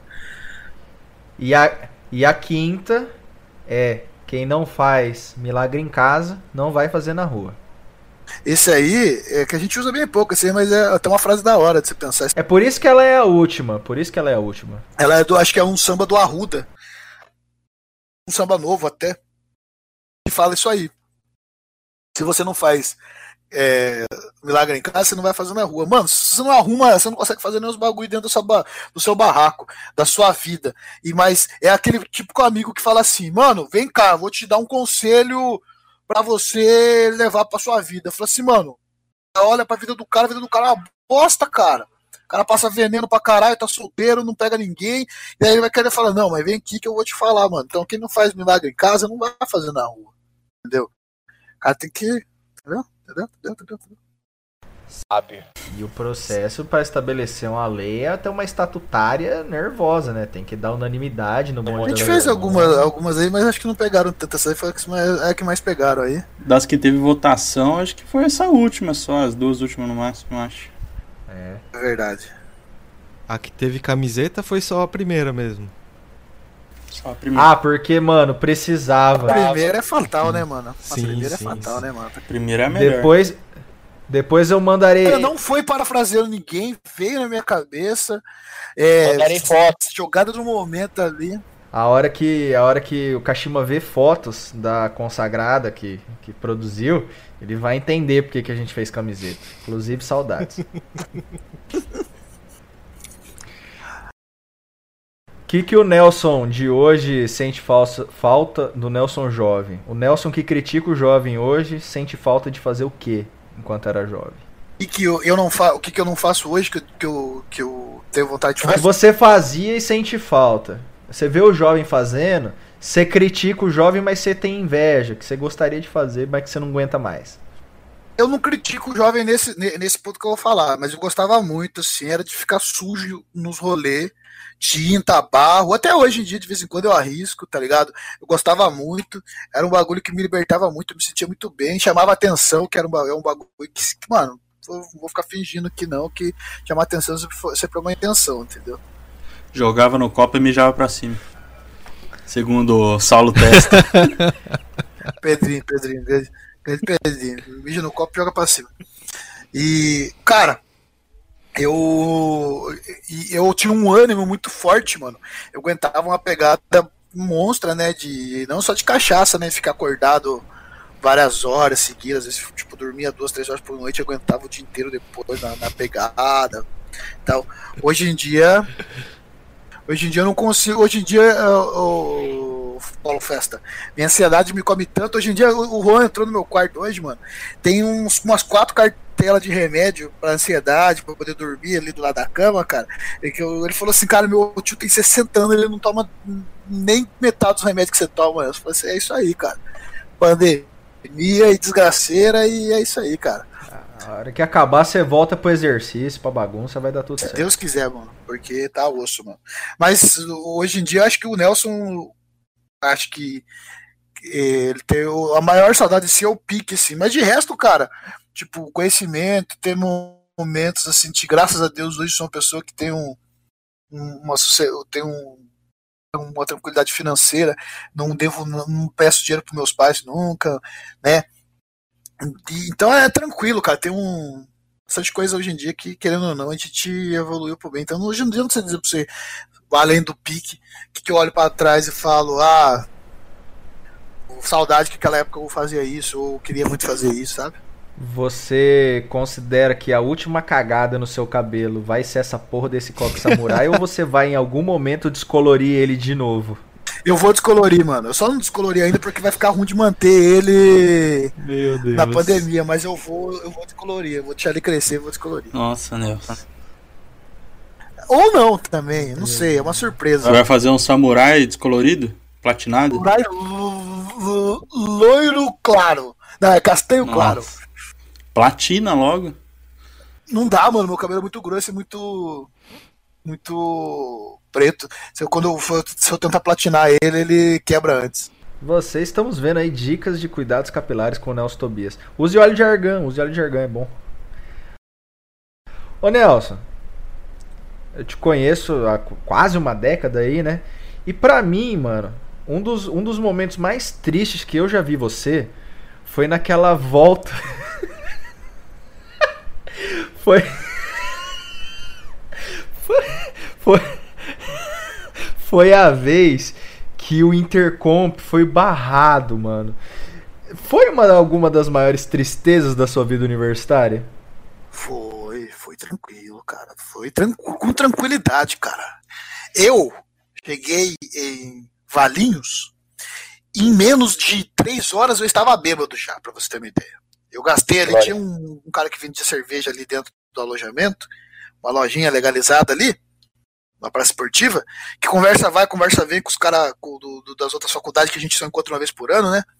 Cara, eu gastei, sei lá, 80 reais em cerveja em 3 horas de bagulho. Nossa. Aí eu tava meio chapado já. Aí o pessoal falou, mano, a gente precisa sair daqui, a gente precisa sair daqui, que o choque vai entrar. Aí eu olhei lá, os caras batendo escudo, e tal. Eu Falei, caralho, mano, cu. Entraram, né? Aí nós saímos, beleza. Entramos no busão, os caras iam tentar uma, uns outros, um outro subterfúgio que era que era deixar o rapaziada do alojamento no lugar da festa. Pois bem, a polícia seguiu nós e não deu. Aí quando chegou para entrar dentro do busão, a rapaziada falou assim, mano, cancelou mesmo. Tá voltando, não tem que ser feito.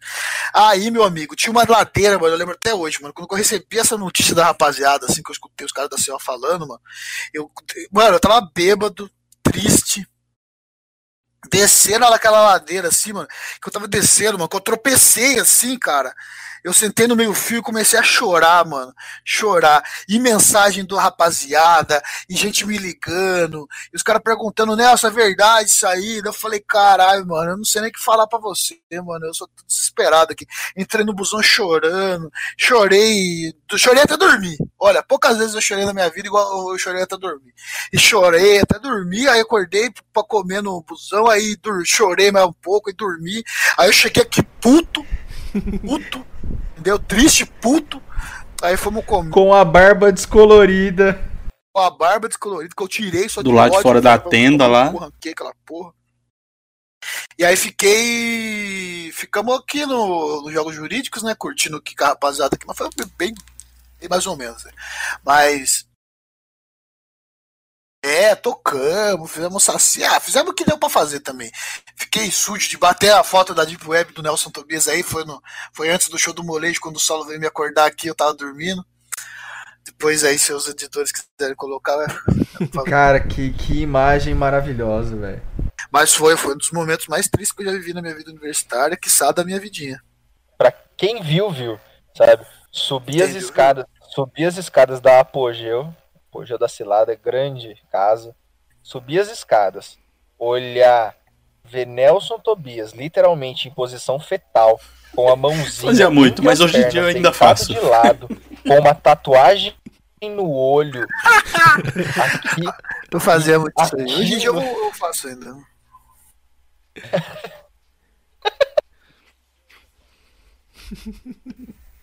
Eu ainda Deus faço isso aí. céu, mano. Ô Nelson, e é, agora um momento mais feliz assim que você passou na faculdade. Eu posso chutar que foi aquele dia que você me ligou? Foi, foi, foi o dia da premiação do. A gente tava conversei com o chinês, acho que era 8 horas da manhã, né? Chinês aqui, Sim, sei lá aqui. que hora que era lá. É. Esse dia também eu tava. É que até as 8 horas da manhã ainda tava mais sobra ainda. A gente foi campeão, campeão, a gente ficou em terceiro lugar. Eu, eu falo pra todo mundo, os caras tiram sarro, mas a gente foi o campeão moral. Campeão moral.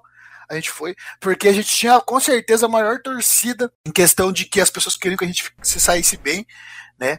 Graças a Deus, que nem eu falei pra vocês, eu, sou, eu, eu, eu, assim vou me despedir modéstia um pouco. Eu fui a cara da exatas e da exateria por algum tempo, que eu causava muito nas redes sociais por causa das exatas e da exateria porque eu tava sempre envolvido com a batucada e sempre tava com a exateria lá. Então a minha cara, a, minha cara sempre foi a cara da exateria por muito tempo, ainda mais porque eu fiquei lá por muito tempo.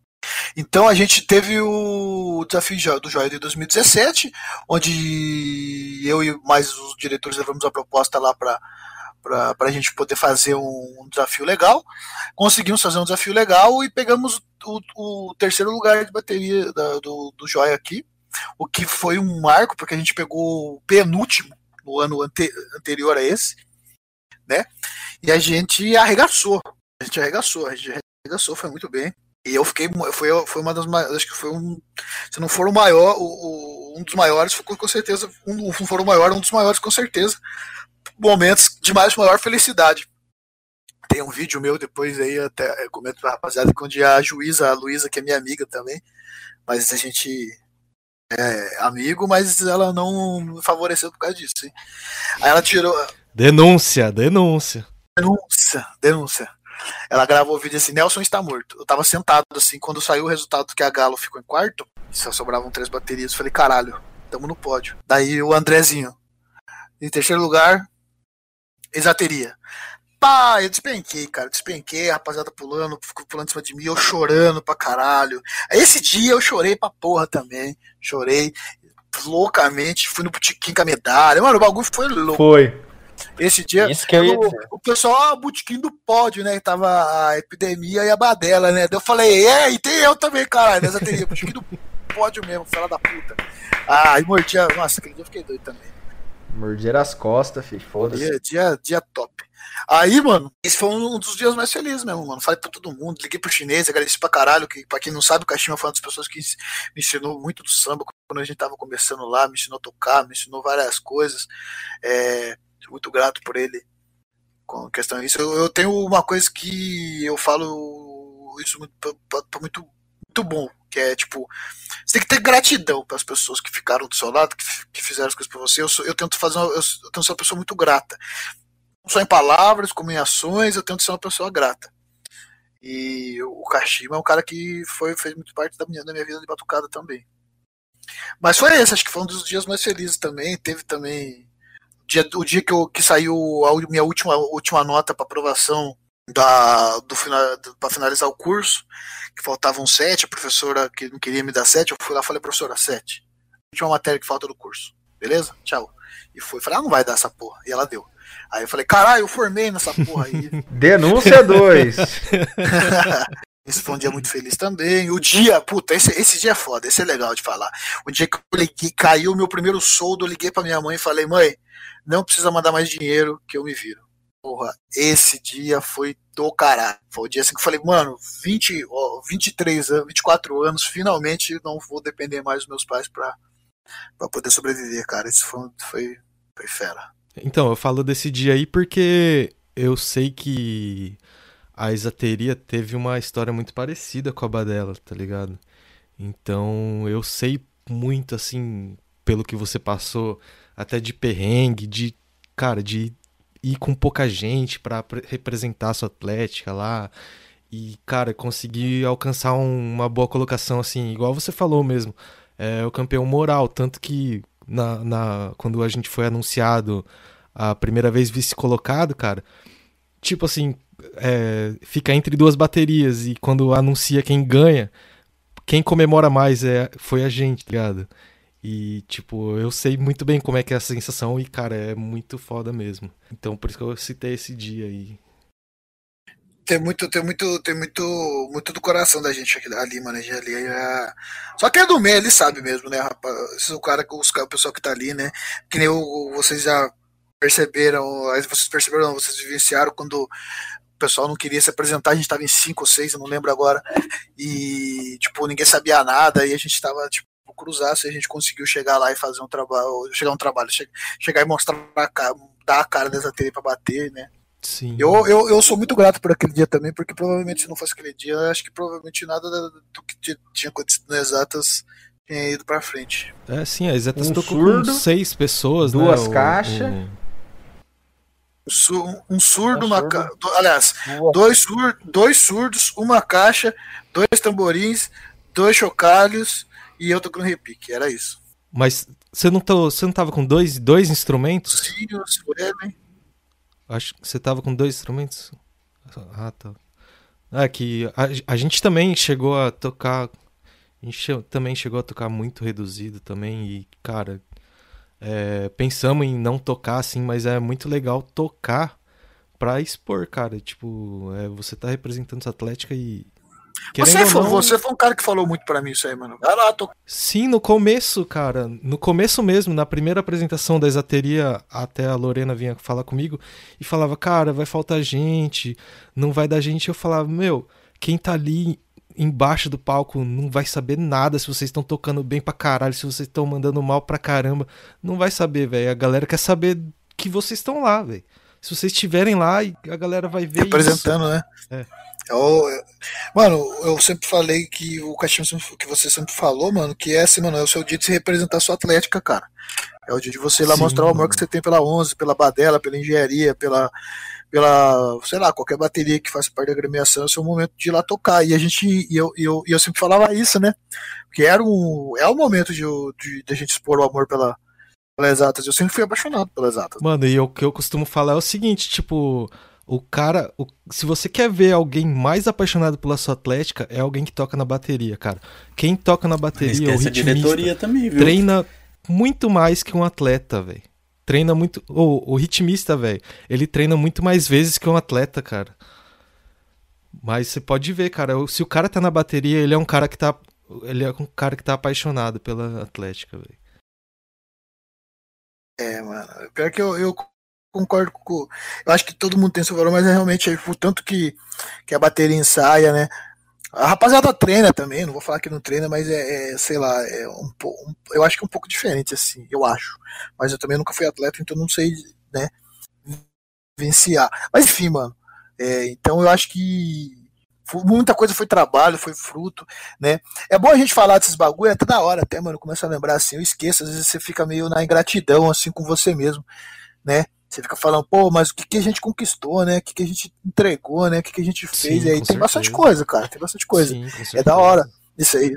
Quando, é, eu gosto muito de falar isso aí também, que o reforço negativo ele tem um valor muito maior que o positivo. Então, toda vez que você fala alguma coisa ruim, ou lembranças ruins, ou coisas ruins, ela sim, tem um peso sim, maior do que as coisas boas que você fez, né? ou as coisas que você fez para você mesmo. Você mesmo se cobra, né? Pensa muito mais nas coisas ruins, né? Mas tem muita coisa boa também e participar do canal Nojo?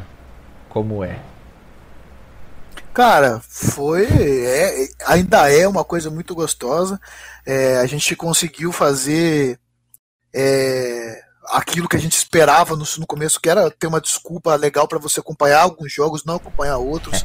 Deu até gás. Eu mesmo, que, por exemplo, às vezes nem queria assistir jogo, alguns jogos, tipo, quando a gente tem um trampo para fazer, fala assim: ó, vai cobrir vai lá entrevistar, vai falar com a rapaziada lá, dá um gás a mais, fala assim, não, eu vou, eu vou, daí você vai, assiste aqueles jogos, vai naquele lugar, né? Vai lá ver o poker. Pô, rapaziada muito boa, pessoal. É, o pessoal muito esforçado, Deus é mais. Jogo demorado, Sim, porra. Tá, Gia? Oh, queria ressaltar aqui mais uma vez que o segundo boleto para o Nojo vai chegar também, viu? Vai chegar se Deus, se Deus quiser, o, a gente vai conseguir voltar na pegada que a gente estava. Infelizmente, a gente trabalha com entretenimento. O entretenimento esse ano foi pausado né, por causa do Covid, então a gente não conseguiu fazer muita coisa. Mas eu participar do Nojo para mim é uma satisfação é, não muito grande. Só participar, vocês né? ajudar, É sempre difícil, tem criou, suas né? dificuldades, né? tem os seus, seus lados, tudo, seu lado, tudo junto lado ali. bom, né? É, mas é muito gostoso, sim, cara. A gente, a gente gosta bastante de estar envolvido aí com,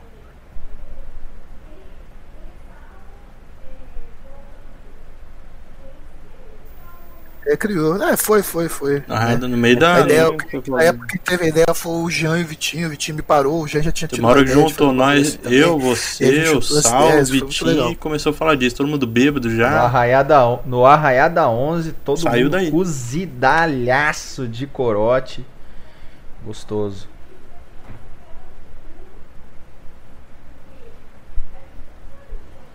Nossa, foi maravilhoso. Sim. E o principal, né? Já que nós estamos sendo clubista e chupeteiro um do outro aqui, o principal espectador do canal Nojo é Rafael Kashima, que inclusive vira madrugadas acompanhando nossas lives, cara. Cara, é foda, hein, velho? Acho porque... que o Nojo é pra isso, né? Era pra, pra fortalecer o velho, né? Sim, e, e outra, cara, não tinha outro jeito de eu acompanhar o desafio de baterias, cara.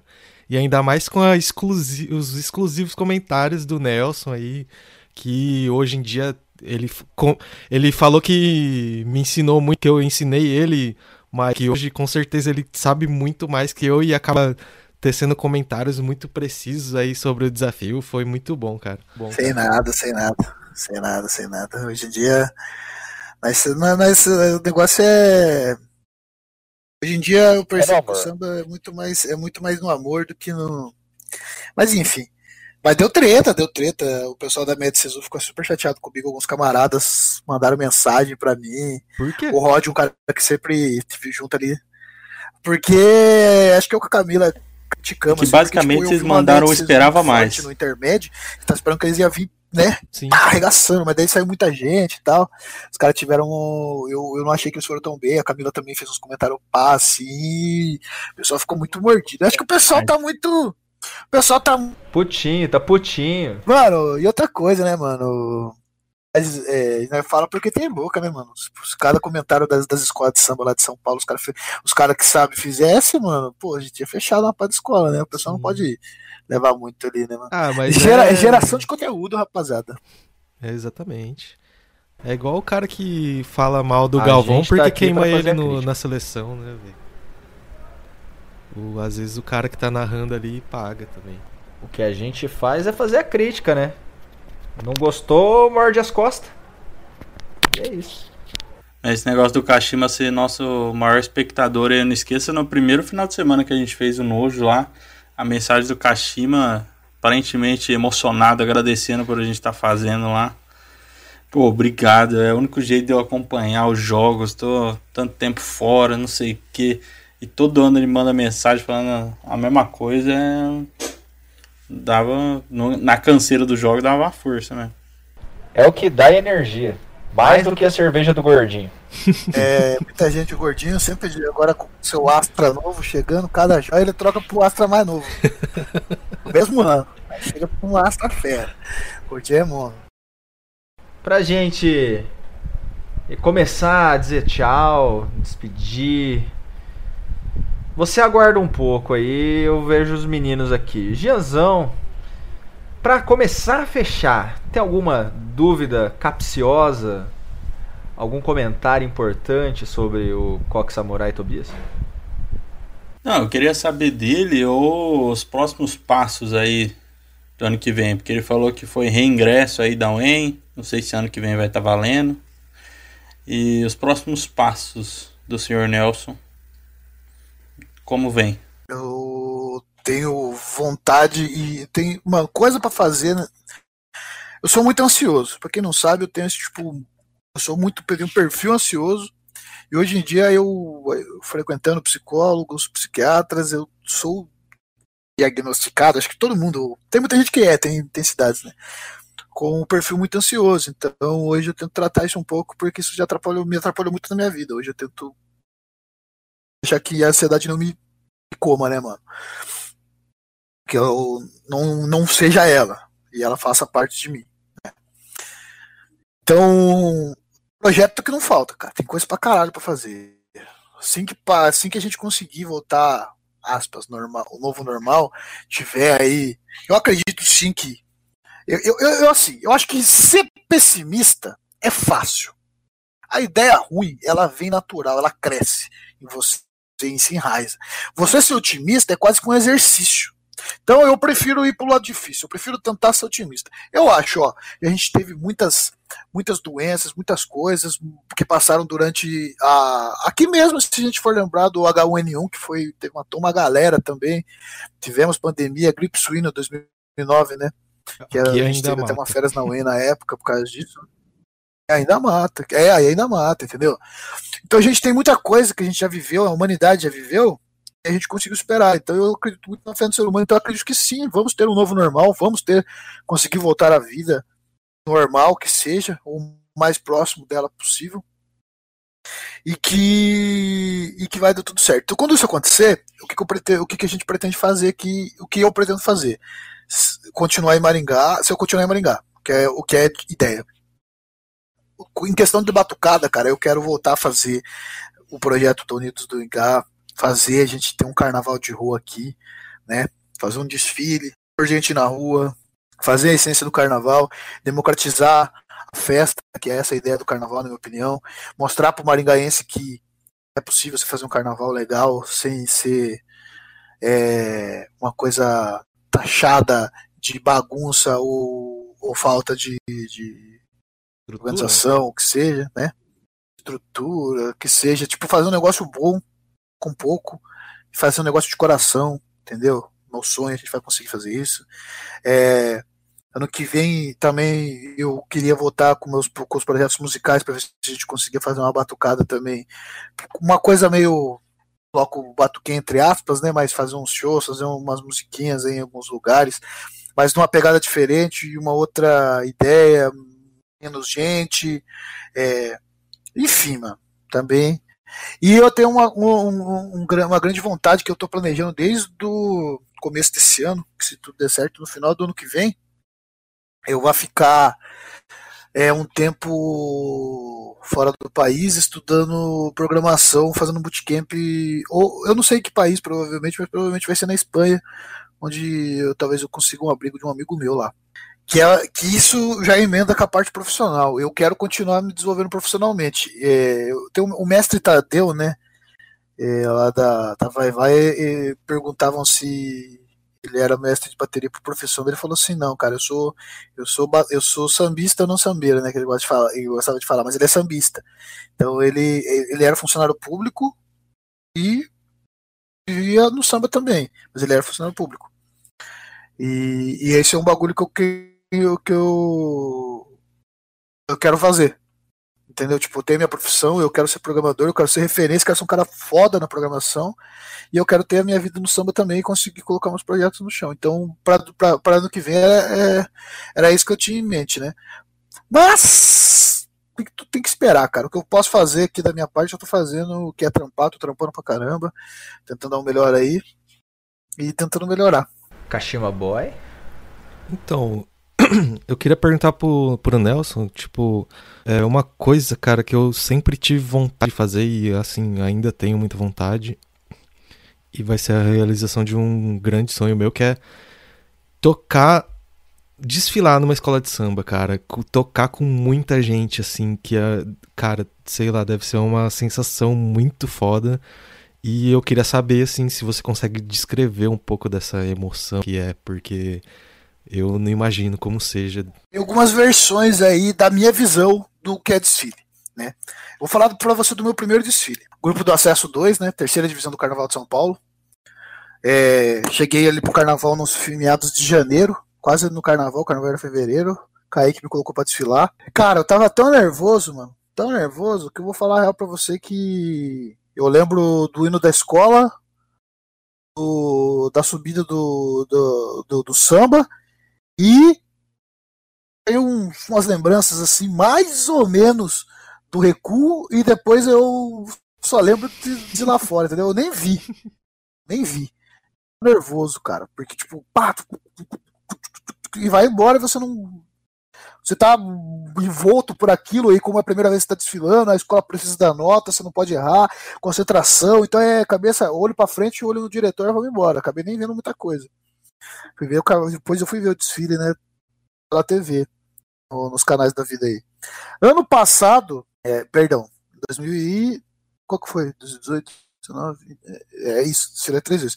Em 2019, aí que foi no, o, o carnaval, que é a primeira vez que a gente saiu no, no acesso, que seria. que a gente subiu em 2013, uhum. aí eu cheguei mais suave. Ensaiei mais, fazia parte da escola, conhecia mais os componentes, conhecia os, o, era amigo do, dos ritmistas, dos diretores, então aí eu consegui tirar uma onda.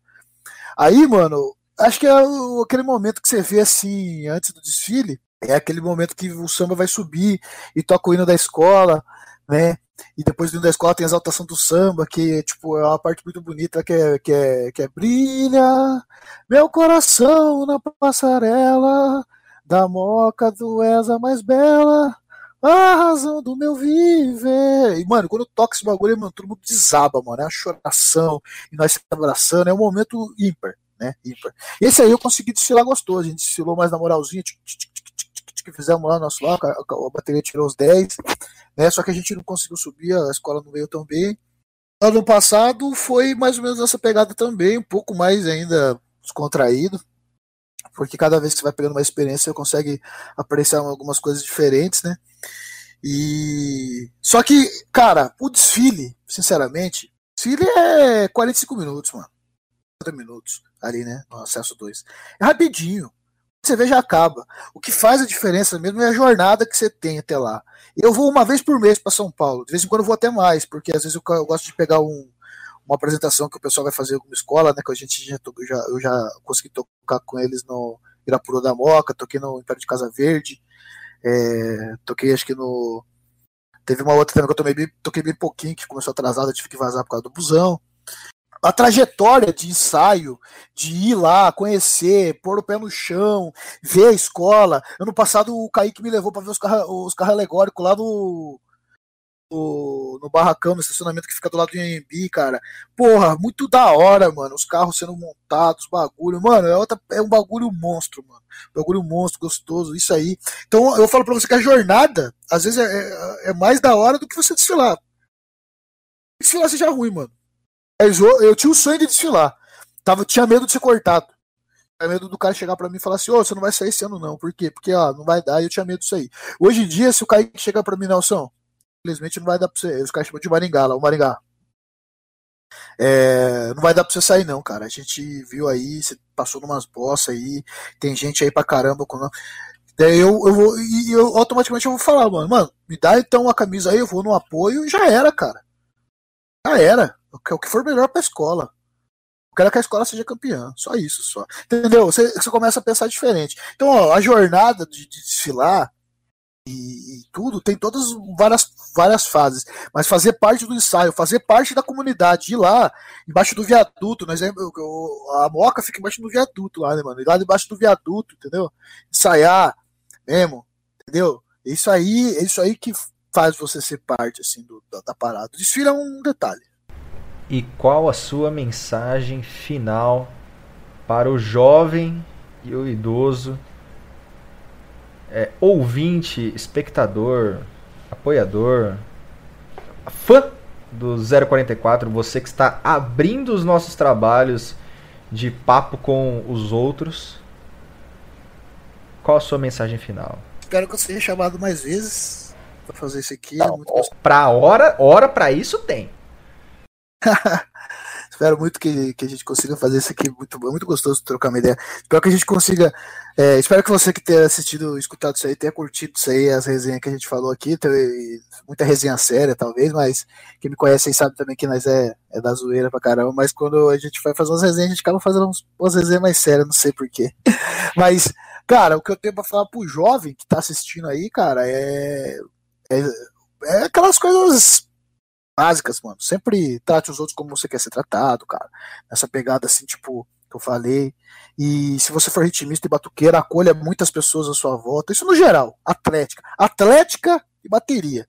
Se você não faz o papel de acolher se você não faz aquele cara que é fudido lá na faculdade, que ele não tem amigo, não tem camarada, você não consegue colocar esse cara aí pra tirar um rolê, tomar um, bebida. A maior, uma das maiores vitórias que eu consigo pensar, mano, é que eu sei que se não fosse pela Zateria e pela Atlética, tinha gente que não tinha nem amigo, cara. Não, nunca teve amigo. Nós já, ah, exatas ainda por cima, tem um perfil de pessoas que passam ali muito introspectivas. Sim. Né? Então, o cara que não tem amizade, não, não, nunca teve amizade no, no, ensino médio, não era um cara tipo que tinha que, que era mais ou menos igual a mim quando era mais moleque.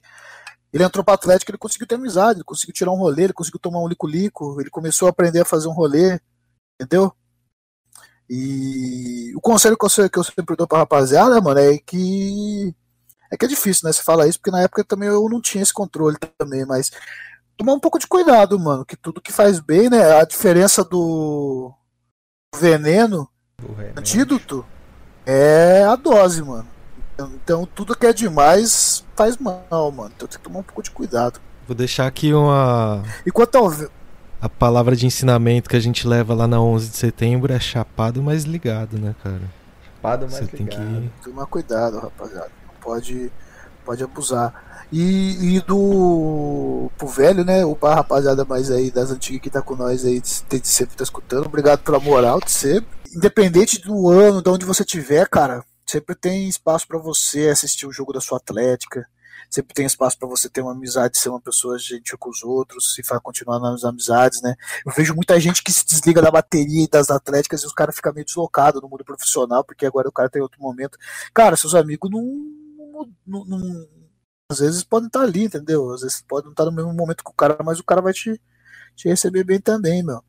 E se você esteja tá em Maringá, gosta de batucada, cara, corra atrás de ajudar a gente a fazer a batucada e o samba crescer, que, que isso aqui ainda vai ser grande aqui, se Deus quiser. Manda uma DM pro Nelson. Eu acho que eu. É, manda, manda sim, cara. Mas o, o que eu acho, assim, que a rapaziada, no geral, hoje em dia, a gente tem que ser mais isso é um bagulho da hora também, né, Saulo? Que eu falei, falei para vocês aí. A mensagem negativa, ou, ou a ideia do, do o negócio ruim, ele é mais forte que um negócio bom em questão de lembrança. Então, às vezes, rapaziada, é meio difícil, às vezes, mas ser grato um pouco, agradecer um pouco, né, vir os negócios bons é bom também, tá ligado? Então, tenta, tenta focar nisso aí também. Mas é isso, mano. tudo mais. Espero que a resenha, resenha venha aí, se, se Deus quiser. A gente vai estar tá fazendo umas resenhas aí com. Tomara, tomara, tomara. Giazão, dê seu tchau pro Nelson, para um beijo para nossas queridas crianças que estão aí ouvindo. Então, bom dia, boa tarde, boa noite aí para todo mundo. Espero que o Nelson volte também e da próxima vez que já tenha feito um Instagram, porque até hoje é tão velho que nem Instagram tem. Se vir, se vir com a vacina do Covid e no outro dia, no dia que eu tomar a vacina, eu saio do postinho com o estádio criado. Promessa, Não, você vai, você vai fazer o Instagram para fazer stories de você tomando a vacina. O primeiro stories tem que ser da vacina. Meu primeiro story é eu tomando vacina. Promessa, hein? Então é isso. Então segue a gente aí em todas as redes. E até mais. Valeu a conversa, Nelson. Qualquer dia a gente se tromba de novo. Troca mais uma ideia aí. Kashima Boy, lance a braba. Obrigado eu queria agradecer aí o Nelson por ter feito as honras aí de é, iniciar esse projeto com a gente aqui. E é uma honra ter ele aqui como primeiro convidado. E, claro, com certeza eu tenho muita vontade de que ele volte aí para, como ele falou que ficou meio sério aqui, pra gente dar uma largada mesmo, falar muita besteira. Tá convidado aí para vir de novo, com certeza. Queria agradecer a galera aí que tá escutando aí até agora. Se você tá até agora no final, você é um cara muito foda, velho. Muito obrigado. E vamos fazer vamos fazer aquela da pirâmide. Passa para dois amiguinhos aí que vão passar para mais dois aí. É nós, tamo junto. Muito obrigado aí. Tamo junto. Sigam a gente nas redes sociais aí, Instagram, Facebook. Vai estar tá no YouTube o vídeo aqui nas plataformas de podcast. E é isso, e é nóis. Abraço. Terceira, muito obrigado. Teremos, teremos aqueles que irão nos acusar de clubismo. Foda-se. Sim. Sempre seremos, nunca deixaremos de ser. Os, os brother acima de tudo. E como, como você diz, né? Sempre parafraseando a gloriosa Pimentinha Elis Regina, vai beber champanhe comigo, quem comeu capim comigo. Então é isso.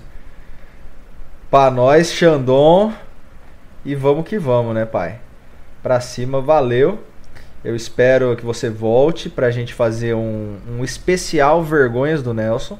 Abrir a caixa de Pandora e contar todas as, todos os rolês pesados na garagem da Apogeu, é, a calorada gloriosa na 4 de paus, que vai aparecer também. Vai ser, vai ser uns venenos que a gente passou lá, né?